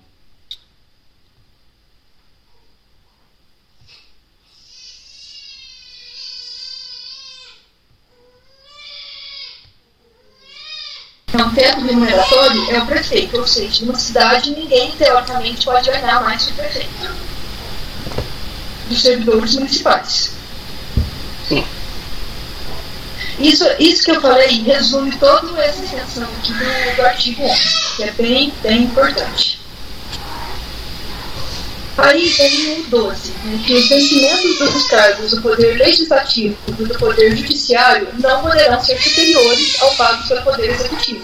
Então, o, o, os, os vencimentos do Poder Executivo, eles são maiores do que o do Poder Legislativo e do Poder Judiciário. A regra não é essa, né? na prática não acontece. Né? Não, é que na verdade é assim, se você tiver um analista fazendo a mesma coisa no judiciário, no executivo e no legislativo, o, o maior que vai poder ganhar esse analista é no executivo. Os outros dois vão estar abaixo, vamos dizer assim, ou equiparados, mas não pode ser superior. Não é para o presidente maior que o STF, não é por aí. É vencimento em relação a uma mesma função nos três poderes. Então, por exemplo, um analista judiciário no legislativo, no judiciário e no executivo. Ah, tá. Entendeu? Parece, parece que tipo o ministro da STF não podia ganhar mais do presidente. Não, podia não, não, não. É, parece, dá a impressão que é isso, mas não. É no, é no sentido de analista, técnico. Beleza. O 13. É vedada a vinculação ou equiparação de quaisquer espécies remuneratórias para o efeito de remuneração de pessoal de serviço público. Muito importante. As questões sempre trazem isso. É permitida a vinculação só que não, é, não é permitida é, não é permitida nenhuma hipótese a vinculação ou equiparação de quaisquer, de quaisquer espécies remuneratórias. É, nesse daí o pessoal costuma dar exemplo de tipo, ah, o analista que ganha 70% do valor do, do, lá, do prefeito. Não pode, né? É nesse Sim. sentido. Uh, no 14 traz uma, uma coisa que foi alterada, é, que é bem importante, que é a questão dos acréscimos. Os acréscimos pecuniários percebidos por servidor público não serão computados nem acumulados para fins de concessão de acréscimos anteriores. Isso aqui eu vi um professor falando que tem a ver com aquele efeito repique que tinha antigamente é, na, na, Constituição de 88. Se a pessoa começava ganhando é, mil reais, se ela tinha um acréscimo de 10%, ela passava a ganhar 1.100, o próximo acréscimo dela era com base no 1.100 e não no 1.000 inicial. E aí a, o salário da pessoa ficava exorbitante. E aí essa, uhum. esse artigo aqui veio, é, esse inciso veio para parar com isso, para preservar o, as contas públicas.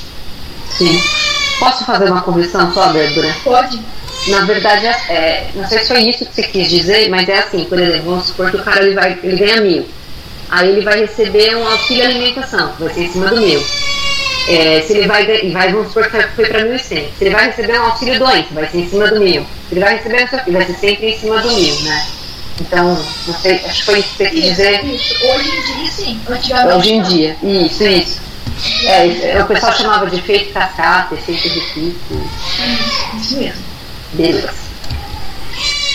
O, o 15. Ah, aliás, o, é o 15 mesmo. O subsídio e os vencimentos dos ocupantes de cargos e empregos públicos são irredutíveis.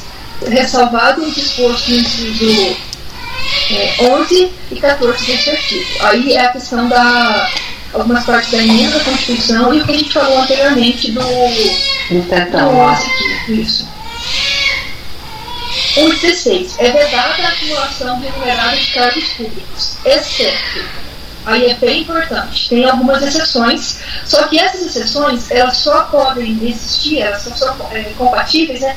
Se houver compatibilidade de horários, observado em qualquer caso disposto no inciso 11, que é o que a gente falou lá dos subsídios. Então, o que pode ser acumulado? É dois cargos de professor, por exemplo, professor de manhã e de tarde, que dá aula de manhã, outro que dá aula de tarde, né? O mesmo professor dá aula de tarde. Há, há de um cargo de professor, ou técnico ou científico, e há de dois cargos ou empregos privativos de profissionais de saúde com profissões regulamentáveis. Então, se a questão fosse assim, pode ter três cargos públicos? Não pode. Impossível. Mas pode ter dois públicos e um particular, né? Sim, particular pode, é. Mas públicos não.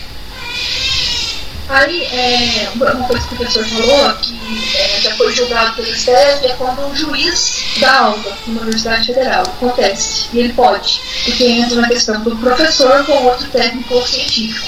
Que aí, nesse caso, eles esquecem aquela história do subsídio, porque vai ultrapassar né, o ministro do STF. Só que aí eles consideram o salário isoladamente, o salário de professor e de técnico. Então, Sim. E aí, é, aqui o 17 vai ter essa proibição né, de acumulação de cargos públicos em, é, empregos e funções, e abrange autarquias, fundações, empresas públicas, sociedades de economia mista, pessoas subsidiárias e sociedades controladas direta ou indiretamente pelo poder público. Aí, a 18, bem, é, importante. A administração fazendária e seus servidores fiscais terão, dentro de suas áreas de competência e jurisdição, precedência sobre os demais setores administrativos na fala da lei. Super importante isso aqui, eu já vi questões trocando dos demais setores judiciais, porque demais setores executivos, trocando a palavra administrativa. Ou então trocando a administração fazendária seus servidores somente, tira fiscais, mas é a administração fazendária e seus servidores fiscais, que é tipo os auditores da Receita Federal. Uhum. Galera que vai arrecadar. a 19 também bem importante. Somente por lei específica poderá ser criada autarquia. Como a autarquia é uma coisa bem importante, tipo o INSS, somente lei específica pode criar autarquia. Tem até a meninha, né? Autarquia só lei cria. e somente por lei específica será autorizada a instituição de empresa pública, de sociedade de economia mista e de fundação. E aí, a lei complementar, no caso da fundação, vai definir as áreas de atuação. Que é super importante, as questões sempre trazem, invertendo os conceitos aqui, mas uma forma que eu criei de tentar memorizar é que como a autarquia é uma derivada direta, tipo assim, da, é, é uma derivada direta da administração direta, uhum. ela é, é, muito importante. Então ela deve ser criada por uma é, lei específica. E as outras, né, a empresa pública, sociedade de economia mista e fundação, elas podem ser autorizadas somente pela lei específica. E a lei complementar, ela, vai, dela, né, complementa tudo. Ela vai definir né, as áreas de atuação da fundação. Uhum, perfeito. Aí, aqui, é, eu acho que eu já passei para o 21 aqui, ó. Ressalvados os casos especificados na legislação, as obras, serviços de compras e alienações serão contratados mediante processo de licitação pública, que assegure igualdade de condições a todos os componentes com cláusulas, cláusulas que estabeleçam obrigações de pagamento, mantidas as condições efetivas da proposta nos termos da lei, o qual somente permitirá as exigências de qualificação técnica e econômica indispensáveis à garantia do cumprimento das obrigações. É a questão de todas as compras né, do poder público devem ser feitas através de licitação e eles sempre olham o mais barato. Então, por isso, dessa questão do indispensáveis aqui. Aqui o próximo, eu já passei para o parágrafo primeiro do 22, a questão da publicidade né, dos atos, programas, obras e serviços campanha dos órgãos públicos deverá ter caráter educativo, informativo ou de orientação social, dela não podendo constar nomes, símbolos ou imagens que caracterizem a promoção pessoal de autoridades ou servidores públicos. Então, aquele prefeito que no mandato, mandato dele houve a construção de uma creche, por exemplo, ele não pode colocar uma placa com a foto dele na porta da creche falando construindo a creche. Não.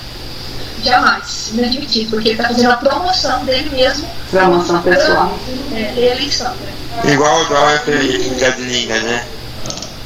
Não, mas acho que não. Acho muito difícil hoje em dia eles fazerem isso é, ainda mais com toda a assessoria jurídica que eles têm, né? Tipo, de contar o nome dele, não. Assim, pode até indiretamente pra, pra, pra justiça, mas eu acho que diretamente não. Agora perdeu. Hum. Hum, aqui, gente, eu, eu, eu já passei tanto sim pela questão do nosso tempo também, né? Que tem mais coisas para falar que eu acho importante da Previdência. Aí eu já vim aqui para o parágrafo 4 que é a questão da improbidade, né? Só para a gente fazer um paralelo com o administrativo, né? Não é cassação de direitos políticos, não é limitação de direitos políticos, é suspensão dos direitos políticos, perda da função pública, disponibilidade dos bens e ressarcimento horário na forma e gradação previstas em lei, sem prejuízo da ação penal cabível. Lembrar aqui que aqui não tem a multa, apesar de ter na lei de improbidade, aqui não tem, né? Sim, sim, verdade. Não tem, mas a improbidade não dá cadeia. Não, não, não dá. Então, então, então tem que ser um penal cabível no final. Mas a penal cabível ela pode apurar a autoria. Ah tá, mas não é, mas não é de pilhão ou não pilhão. Não. Não, é que na verdade ele quer dizer assim, você vai responder pela improbidade e além disso você pode responder pela ação penal. Esse sem prejuízo da ação penal quer dizer que além de tudo você pode responder pela ação penal. Ação penal pode ser até uma multa, no caso, não necessariamente Sim. cadeia. Sim. Aqui, no, no parágrafo 6 é bem importante né, que as pessoas jurídicas de direito público e as de direito privado, prestadores de serviços públicos, vão responder pelos danos né, ou prejuízos que os seus agentes, nessa qualidade, causarem a terceiros, assegurado o direito de regresso contra o responsável nos casos de dolo ou culpa então, se tem uma empresa, né, uma pessoa jurídica de direito público, que ela presta um serviço, os funcionários dela causam algum dano a terceiros, elas vão indenizar o terceiro primeiro e depois elas vão entrar com uma ação contra, ter, contra os funcionários dela que causou algum prejuízo. Perfeito. O próximo, gente, eu, eu passei um tanto aqui que essas, algumas coisas aqui eu, eu quase nunca tenho anotação, eu passei já para o parágrafo décimo deste mesmo artigo. Uhum. É, aqui é vedada a percepção simultânea de proventos de aposentadoria decorrentes do artigo 40, que podemos falar, ou dos artigos 42 e 142, com a remuneração de cargo, emprego ou função pública. Ressalvados, né, então isso é proibido, perceber duas aposentadorias. Somente, porém, tem aquelas ressalvas né, dos cargos acumuláveis que foi o que, o que eu falei, né? Agora há pouco. Ai meu Deus, a PDF fechou aqui. Vou voltar. Os cargos eletivos e os cargos em comissão. Te ajudar. Isso, isso mesmo. E aí, aqui eu, eu tenho anotado aqui que o professor, ele pode, por exemplo, um professor, ele, ele aposentou como professor, mas depois ele pode virar ministro da educação e receber subsídio, Uhum. por exemplo. E aí, esses cargos aqui, em atividade, eles entram no regime próprio da Previdência Social. Sim. E aqui, eu já fui para o parágrafo 13, que o servidor público titular de cargo efetivo, ele pode ser readaptado para o exercício de cargo cujas atribuições e responsabilidades sejam compatíveis com a limitação que tenha sofrido em sua capacidade física ou mental. Então, vamos supor que uma pessoa sofreu um acidente, ela, ela teve uma limitação física ou até mesmo mental, ela vai ser readaptada. Só que tem a condição de que ela deve ter, possuir a habilitação e o nível de escolaridade exigidos para o cargo de destino, mantida a remuneração do cargo de origem. Bem, acho relevante esse, esse parágrafo. Ele é muito importante, além de- do que ele está trazendo, porque isso foi é, é novo, é novidade, Uhum. né? E as Sim. bancas gostam de novidade. Tipo assim, é, não era previsto antes na Constituição o que era a readaptação, só as leis traziam, né? E agora está sendo trazido pela Constituição. Eu acho bem cinco estrelas esse, esse parágrafo. Não. É tudo, é tudo da emenda da Constituição, né, da reforma da Previdência. Sim. Aqui o 14 também da reforma da Previdência, a apo- aposentadoria concedida com a utilização de tempo de contribuição decorrente de cargo, emprego ou função pública, e inclusive do regime geral de previdência social, acarretará o rompimento do vínculo que gerou o referido tempo de contribuição. Então, aposentou, aposentou, acaba o vínculo É, gerou né? aquela contribuição. É, tá escrito difícil, mas é bem óbvio, né? Tipo, você, você- você não vai mais con- contribuir, vamos dizer assim. Não é que você não vai mais contribuir, você não vai ter mais aquele vínculo, né? Mas é bem óbvio, né? Outra coisa aqui da- do parágrafo 15 é uma outra proteção aos cofres públicos também, né, Paulo Guedes? É vedada a complementação de aposentadorias de servidores públicos e de pensões por morte a seus dependentes que não seja decorrente do disposto do artigo eh, 14, que é a questão da, do, da aposentadoria decorrente mesmo da contribuição daquela pessoa. Uhum. Aí aqui no no 38 é a questão dos é, dos afastamentos quando a pessoa tem cargo eletivo. Eu também fiz um esquema aqui.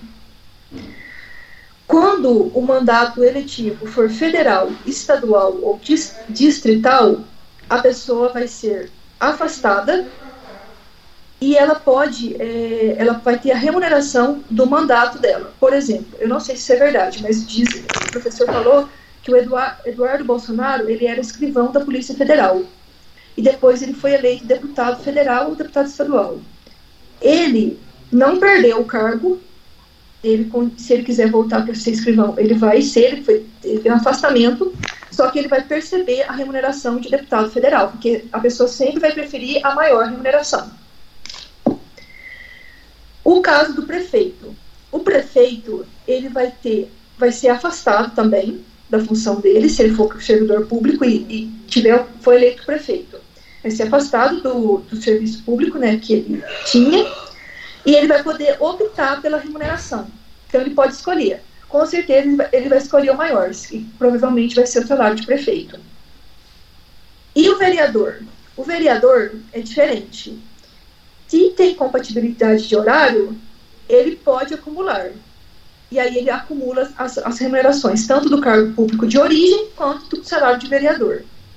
Só que se não há compatibilidade de horário, vai ter o afastamento e ele pode optar pela remuneração. Aí vai cair na mesma regra do, do prefeito. Uhum. Eu acho que eu não esqueci nada, não, né? Não, isso aí mesmo.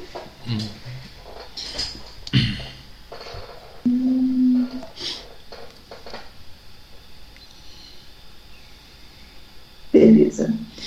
Aí aqui, ó, no, no parágrafo 5 tá, no parágrafo não, no, inciso 5 na hipótese de ser segurado do regime próprio de previdência, aí aqui, na verdade, é o, o início aqui, ó.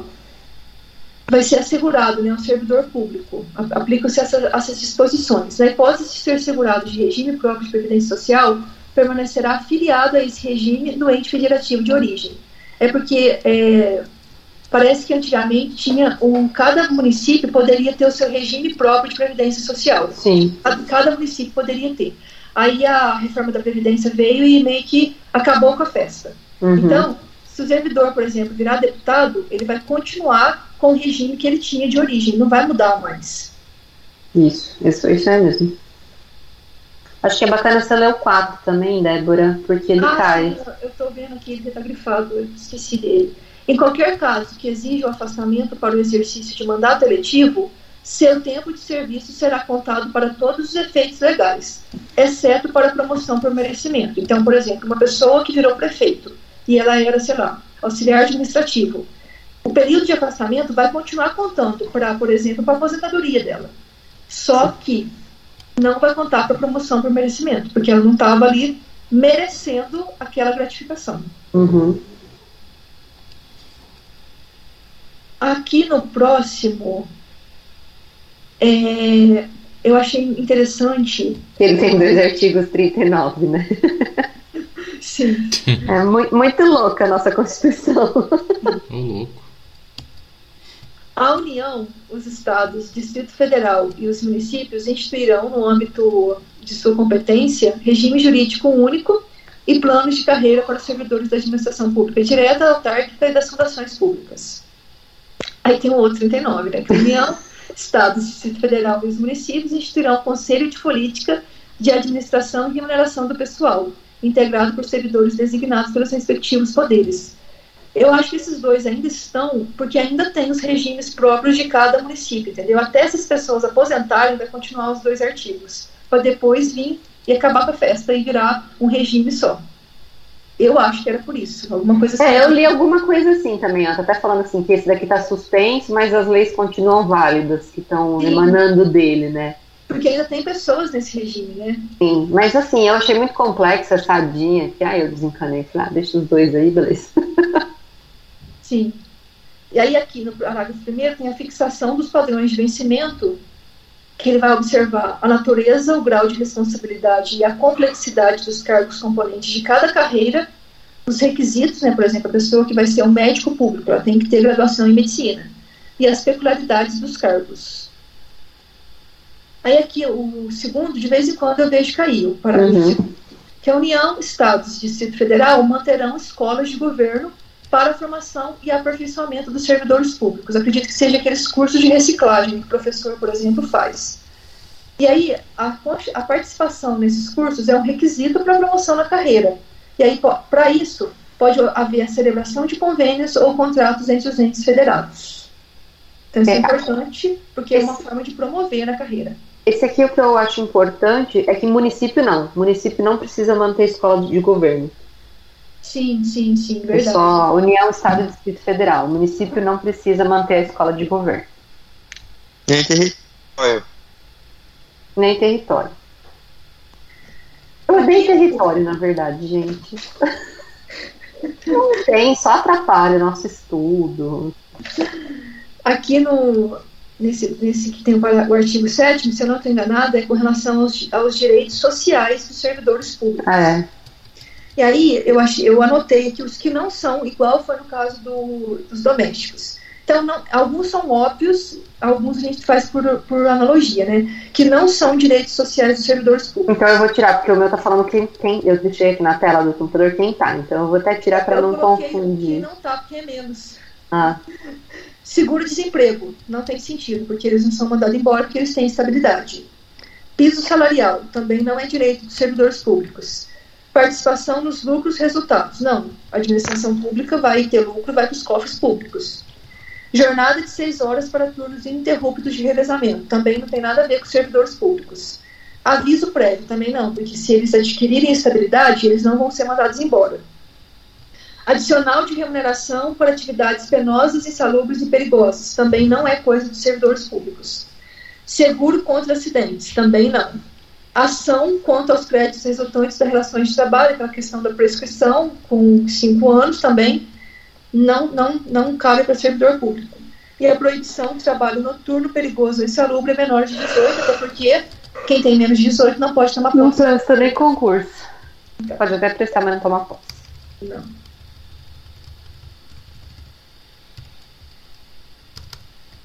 Aí, aqui, gente, eu, eu passei alguns porque eu fiquei mais preocupada com a questão da reforma da Previdência. Uhum. Eu fui pro 40 já de uma vez, sabe? O regime próprio de previdência social dos servidores titulares de cargos efetivos terá caráter contributivo e solidário mediante contribuição do respectivo ente federativo de servidores ativos, aposentados e pensionistas, observado critérios de preservem, que preservem o equilíbrio financeiro e atuarial. Atuarial. Então, isso também é uma, é uma coisa até diferente que veio com a reforma. E aí, a questão das aposentadorias. Tem uma frase também vai ter a aposentadoria. Vai ter é, três tipos de aposentadoria. A aposentadoria por incapacidade permanente para o trabalho. Essa aposentadoria tem algumas condições. A condição é a incapacidade permanente e não é possível a readaptação, igual eu falei anteriormente, que poderia ter a, re- a readaptação da pessoa que sofreu algum acidente. E essa aposentadoria é obrigatória e ela deve haver, e aí eu acho que a mudança que veio com a reforma da Previdência é essas avaliações periódicas da incapacidade da pessoa. Então, se a pessoa for abrangida por essa por uma incapacidade, ela vai ser avaliada periodicamente. Uhum. Isso é uma novidade da com a reforma da Previdência. A outra aposentadoria é a aposentadoria compulsória. Essa aposentadoria compulsória, ela é com 70 ou 75 anos de idade, depender de lei complementar. Só que já tem a lei complementar. É, com 75 anos, aposentadoria compulsória. Como foi o caso, por exemplo, do ministro do Supremo Marco Aurélio de Melo ou Melo, né? que ele aposentou faltando uma semana para se fazer 75 anos, que é a aposentadoria compulsória. E tem a Conhecida carinhosamente como co- eh, aposentadoria expulsória. E tem a aposentadoria voluntária. É a, volu- a voluntária ela tem a idade mínima de 65 anos pra, para os homens e de 62 anos para mulheres no âmbito da União. E nos estados e no Distrito Federal ou municípios, eles têm liberdade para definir uma idade mínima. Mas se não é, houver um, um estabelecido naquele, naquele âmbito, vai ser 65 para os homens e 62 para mulheres. Beleza? Beleza. Eu fiz um esqueminha aqui, depois eu vou escanear e mandar para todo mundo, porque não ficaram até didáticos. Os proventos de aposentadoria não poderão ser inferiores ao valor mínimo que se refere, que é o salário mínimo, né? E não podem ser superiores ao limite máximo estabelecido para o regime geral da Previdência Social. E esse, só que aí, é, o limite máximo do regime próprio, ele não foi muito bem definido. Ele somente segue o regime, o limite máximo do regime geral. Então, no caso do servidor público, vai seguir o limite máximo do regime geral da Previdência Social. Uhum. Beleza. É tipo 6 mil reais. É. Sim. É vedada a adoção de requisitos ou critérios diferenciados para concessão de benefícios em regime próprio de previdência social. Só tem algumas ressalvas, que é, por exemplo, que é, pra, que é estabelecido por lei complementar no caso de pessoa que tem deficiência, no caso daquelas pessoas que são ocupantes do cargo de agente penitenciário, de agente socioeducativo ou de policial, e daquelas pessoas que têm uma exposição é, a agentes químicos, físicos e biológicos, que entra naquela parte de insalubridade, que são prejudiciais à saúde ou à associação desses agentes, vedada a caracterização por categoria profissional ou ocupação. Também veio com a reforma da Previdência essa, essa parte. Aí, Mas tem aquele negócio lá do. Do, do, do, do, do servidor que não. Do direito Estado não entra, entra duvidade, mas aqui entra, né? Sim, aqui entra, acaba entrando, que tem- os servidores públicos não tem, né? Sim. Aqui no caso de aposentadoria, sim. E também os professores. Os ocupantes do cargo de professor terão idade mínima reduzida em 5 anos em relação às idades que foram lá estabelecidas, né? 62 para mulheres e 65 para homens. Mas não são todos os professores, somente os professores. É, não, por exemplo, o professor de universidade federal não entra nisso, não. Só entra o magistério da educação infantil e do ensino fundamental e médio. O professor FMI. Isso, isso mesmo, FMI. Aí aqui, eu o professor achou, falou que era bem interessante o parágrafo sétimo, que a questão aqui é do benefício por pensão de morte. Ele vai ser concedido nos termos da lei do respectivo ente federativo e aí é, ele vai tratar diferente o agente penitenciário também, aquele parágrafo que eu falei anteriormente, o agente penitenciário, policial, porque essas pessoas, né, elas podem sofrer ameaça por trabalhar num ambiente meio insalubre em questão de lidar com gente perigosa, né. Então, nesse caso, tem a autonomia para o ente federativo é, regulamentar a pensão por morte das pessoas que são desse núcleo familiar de um agente penitenciário. Beleza.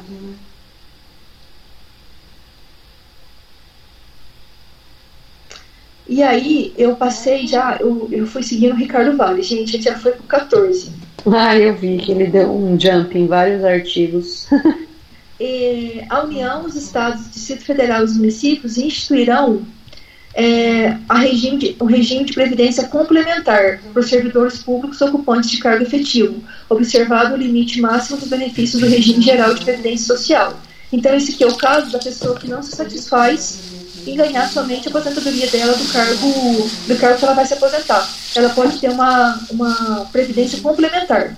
Só que aí vai ter um limite também, que é o do regime geral da previdência social, que é o, o mesmo do, do regime próprio. Ô, Débora, eu acho que o 13 é relevante, que é aquele do RGPS. Ah, sim, verdade. É, eu, eu tinha falado antes e eu pulei.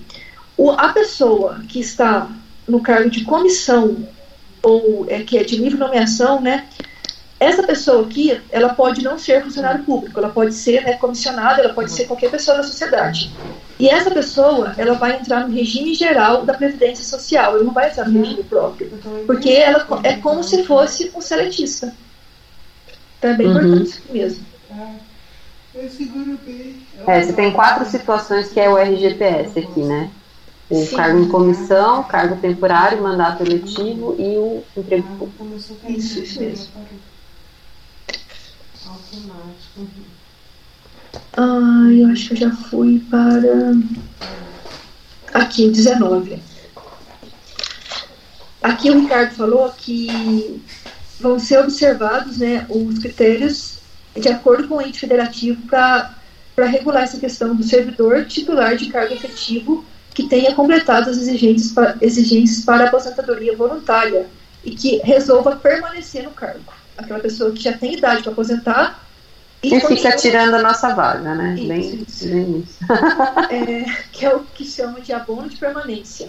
Aí o próprio ente, é, o próprio ente federativo vai regular essa, Ai, essa remuneração da pessoa que continuar no cargo, até ela completar a idade para aposentar compulsoriamente. Beleza. Aí aqui o 20 é o que já bateu várias vezes durante a, a reforma da Previdência, que não pode mais existir o regime próprio de Previdência Social para mais para cada uma das unidades gestoras, agora é um só, que cada município uh, antigamente tinha um, pelo que eu entendi. O 22. É vedada a instituição de novos regimes próprios, né? então é, é a mesma coisa que eu falei antes, na verdade. É a, o, regi o, o regime novo que foi criado é em todo o território, a abrangência dele. É, não pode criar novos, né? Não. Aqui, o 41. Eu já passei no 41. Foi isso mesmo. É porque aqui ele vai falar das regrinhas, né? No, do, do, do RGTS é, atual, né? Aí pode pular mesmo. Porque... Sim, é, mas na verdade o 41 já não é minha parte mais. Eu, eu fiz um monte de anotação aqui, mas é porque eu estava estudando mesmo. Ah. Minha parte já acabou. Quem é agora? É, a parte final da Vanusa 41 e o 92. Débora, na verdade, o meu era o 40 também, mas você estava indo tão bem, eu deixei ah. você continuar. sabe? Aí eu anotei um Eu percebi. Deixa você continuar. quinta, foi Porque embora. era sequência, realmente. Eu percebi que era sequência e, no caso, cortou, né? Não, desculpa, Vanu, você pode Não, mas era sequência mesmo o assunto. E o 41, eu fiz um resumo do resumo, porque a minha parte não é recorrente. Sim, sim. Do 41 e do 92. O 92 é um pouco recorrente, o 41 não é assim muito. Então, eu acho que você falou o principal. Uhum, sim. Eu acho que é, e já faço adiantar da hora também.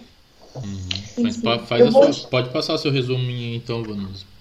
É, na verdade, eu não fiz assim para apresentar, eu fiz aqui para mim. Sim. Se a- Se a colega pudesse continuar, Não, eu tá, tô- eu vou continuar, pode deixar, Bruno. Obrigada. Então, agora o artigo 41 em diante, também o mesmo assunto. São estáveis após três anos de efetivo exercício os servidores nomeados para o cargo de provimento efetivo em virtude de concurso público.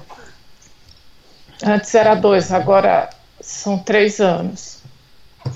O servidor público estável só perderá o cargo em virtude de sentença judicial transitada em julgado, mediante processo administrativo que lhe seja assegurada ampla defesa, mediante procedimento de avaliação periódica de desempenho e na, na forma de lei complementar assegurada ampla defesa. Eu entendo que sejam esses três, que tem que ser cumulativo. Não, não, pode ser. Pode ser um deles? Pode. Pode ser Pode ser um.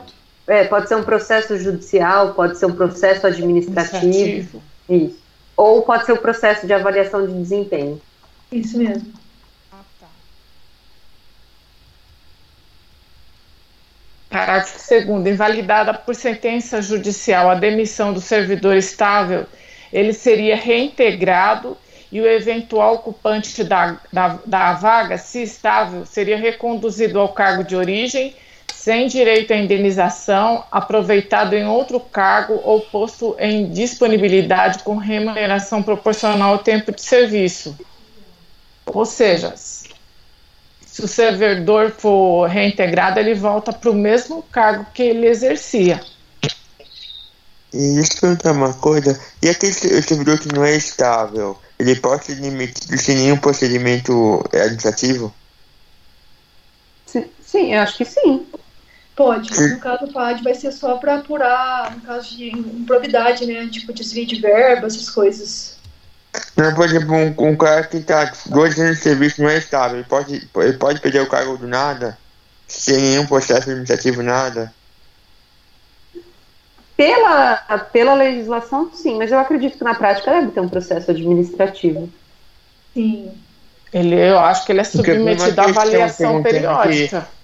Eu, eu, vi, eu vi uma pergunta uma vez que um, um servidor público que não é estável podia ser demitido por, por, por, por podia ser demitido por é, é, sem, nenhum, sem nenhum procedimento tá, não estava certa a seletiva, entendeu?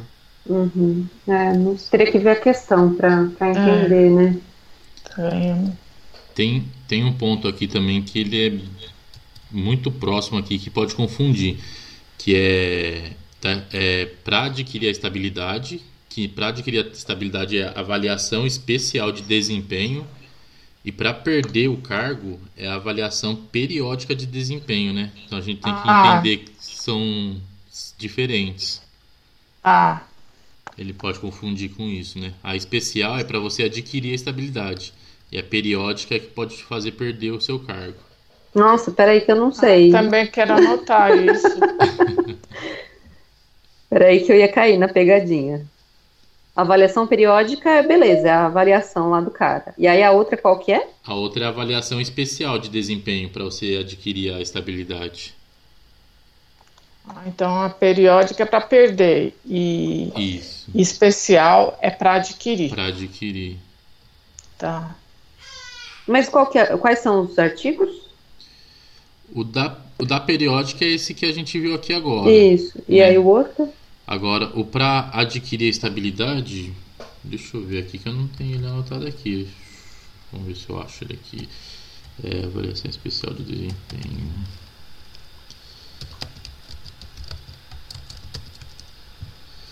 Aqui, ó, como condição para aquisição de estabilidade, então é o parágrafo 4 do artigo 41. Ah, um pouquinho é esse. É o. Ah, é na sequência vai falar. Ah, vai falar depois. É, é, é o é 41, ah, parágrafo é. 4. Isso. Tá. Não, beleza. Na sequência, tá é. certo. Invalidada por sentença judicial a demissão do servidor estável, será reintegrado. Ah, isso eu já falei. Ah, desculpa, deixa eu descer. Extinto o cargo ou declarada a sua desnecessidade, o servidor estável ficará em disponibilidade com remuneração proporcional ao tempo de serviço até seu adequado aproveitamento em outro cargo. Depois, como condição para aquisição da estabilidade, é obrigatória a avaliação especial de desempenho por comissão constituída para essa finalidade confundem aqui, ó, com avaliação periódica de cair. É. Hum. Ó, Gente, um eu, chat aí, ó. Eu Espe... nunca tinha visto isso de, é. de separar. Também. Especial, você associa é, estabilidade, né? O E com E. Uhum. E periódica com perder o cargo, P com P. Nossa, que bom. Beleza. A memória é ruim, tem que arrumar um jeito de gravar as coisas. Ah, sim, eu também fico fazendo mil associações que só fazem sentido às vezes na minha cabeça. É. Você não viu o André ainda. Não... É, eu comecei a, a, associar com vocês, antes eu não sabia fazer isso. Eu também, é, não, ajuda pra caramba. Antes do concurso TJ eu não fazia isso, não. Ô, gente, acho que só, só vale ressaltar aí que o, às vezes ele confunde o 2 com o 3, né? O segundo com o terceiro. Ele vai falar que, ah, invalidada por sentença judicial, o servidor ficará em disponibilidade, por exemplo. Não, tem toda essa ordem das coisas, as coisas acontecem nessa ordem, né? Ele uhum. é, se invalida, ele é reintegrado, né, se ele for estável. E o ocupante da vaga, ele é reconduzido, aproveitado ou posto em disponibilidade. E aí, se extinto o cargo, ele vai ficar em disponibilidade. Tipo, é, esses dois, eu já vi cair bastante questão disso daí, desses dois, viu? Então, acho que vale levantar o alerta aí. Tá ótimo, maravilhoso. São órgãos do Poder Judiciário, agora vai para o 91, já passo direto. Uhum. Só um pouquinho. O Supremo Tribunal Federal, o CNJ, o STJ, o TST, os tribunais regionais federais. Já foi 42? 42 já foi? Qual? O artigo, o artigo 42. 42 não. É, o 42 em diante não cai no nosso, aí a gente vai pro 92. Ah, tá, tá, tá, tá, desculpa, 41, 41 já foi, então. Ah, já, tá. já. Ah, vai, obrigado, desculpa.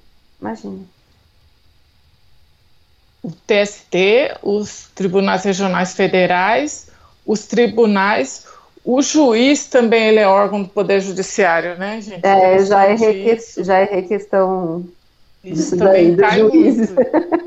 Induz é, erro. É, esqueci dos juizinhos. Viu uma questão do, do Tribunal de, do TJ de 2017 foi anulada do bicho. Ah, é? Foi anulada que tinha Luiz de Paz e era certo. Ah, não. Ah, é mesmo, isso aí. Ah, eu não... É. Mas eu acho que não.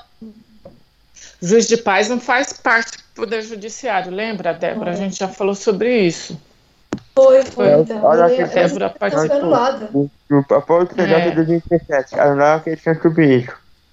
Então, os tribunais, os juízes do trabalho, os juízes eleitorais e os juízes militares os tribunais e os juízes dos estados, do Distrito Federal e território. Então, os juízes do TJ são órgãos do Poder Judiciário. Um juiz é órgão.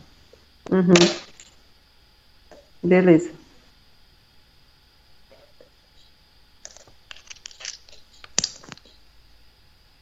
Ah, outra coisa que sempre pode confundir esse parágrafo primeiro aí. O STF e o Conselho Nacional de Justiça E os tribunais superiores, eles têm sede no Distrito Federal, na capital federal.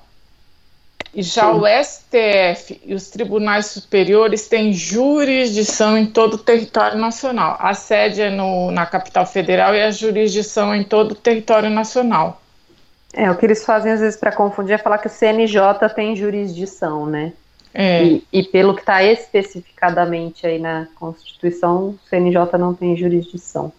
Não tem. E aqui eu encerro minha apresentação. Beleza. Parabéns, vocês foram ótimos. Eu fiquei aqui anotando, adorei a Patrícia, muito obrigada. Muito adorei a Débora também. Agradeço muito a participação de Obrigada vocês. Obrigada a vocês também, gente. Que eu estou procurando, eu tô querendo procurar a questão que foi anulada de 2017. Eu lembro de ter visto alguma coisa assim, mas eu queria saber por que, que ela foi anulada. a gente gastou... Direito constitucional. A gente gastou duas horas, mas passou o edital todo de Constituição. É, não, foi ótimo. Para mim, acho que rendeu muito. Foi bom, foi uma ótima Para mim também, nossa, foi uma ótima revisão. Assim, gente, o que a gente não falou, não deixem de ler, né? Não é, é. que é menos importante, mas é, é mais recorrente essas, o que a gente leu. essas partes da reforma da Previdência, eu acho que pode ser que venha uma questão, né?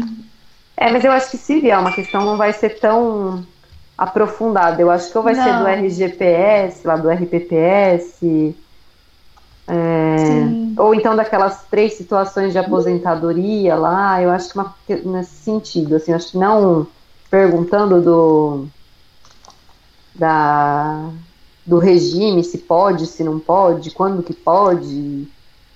Sim, sim, eu, verdade. Eu acho que bem nesse, eu acho que bem nesses pontos que você pegou mesmo. Eu escaneio que eu, eu faço as coisas à mão, aí eu, eu mando pra, pra todo mundo depois. Ó, o que, ele, o que foi anulado aqui, ele falava assim, assinar a alternativa que apresenta corretamente órgãos do Poder Judiciário. Conselho Nacional do Ministério Público, tribunais de arbitragem, tribunais e juízes militares, juízes de paz e tribunais de contas dos estados. Eu acho que foi anulada porque, se eu não me engano, juiz de paz pelo STF é considerado órgão do Poder Judiciário. Ah, é? Eu acho que é. Nossa, que eu nunca tinha visto. Não, aqui não tá expresso, mas acho que é tipo considerado por equiparação, alguma coisa assim. Quem é Estou dando um Google Patrícia? aqui, juiz de paz integra o Poder Judiciário. Não pela CF, mas ele não colocou especificadamente pelo que está na CF. Foi isso que a banca comeu bola, vamos dizer assim. Ó, é assim, ó. Eu vou pôr a questão aqui. Vocês estão. São, dá tempo de pôr a questão aqui do que concurso? Pode colocar. Coloca. É, deixa eu. É, se não tivesse no eu teria dentro do TJ agora. Adoro.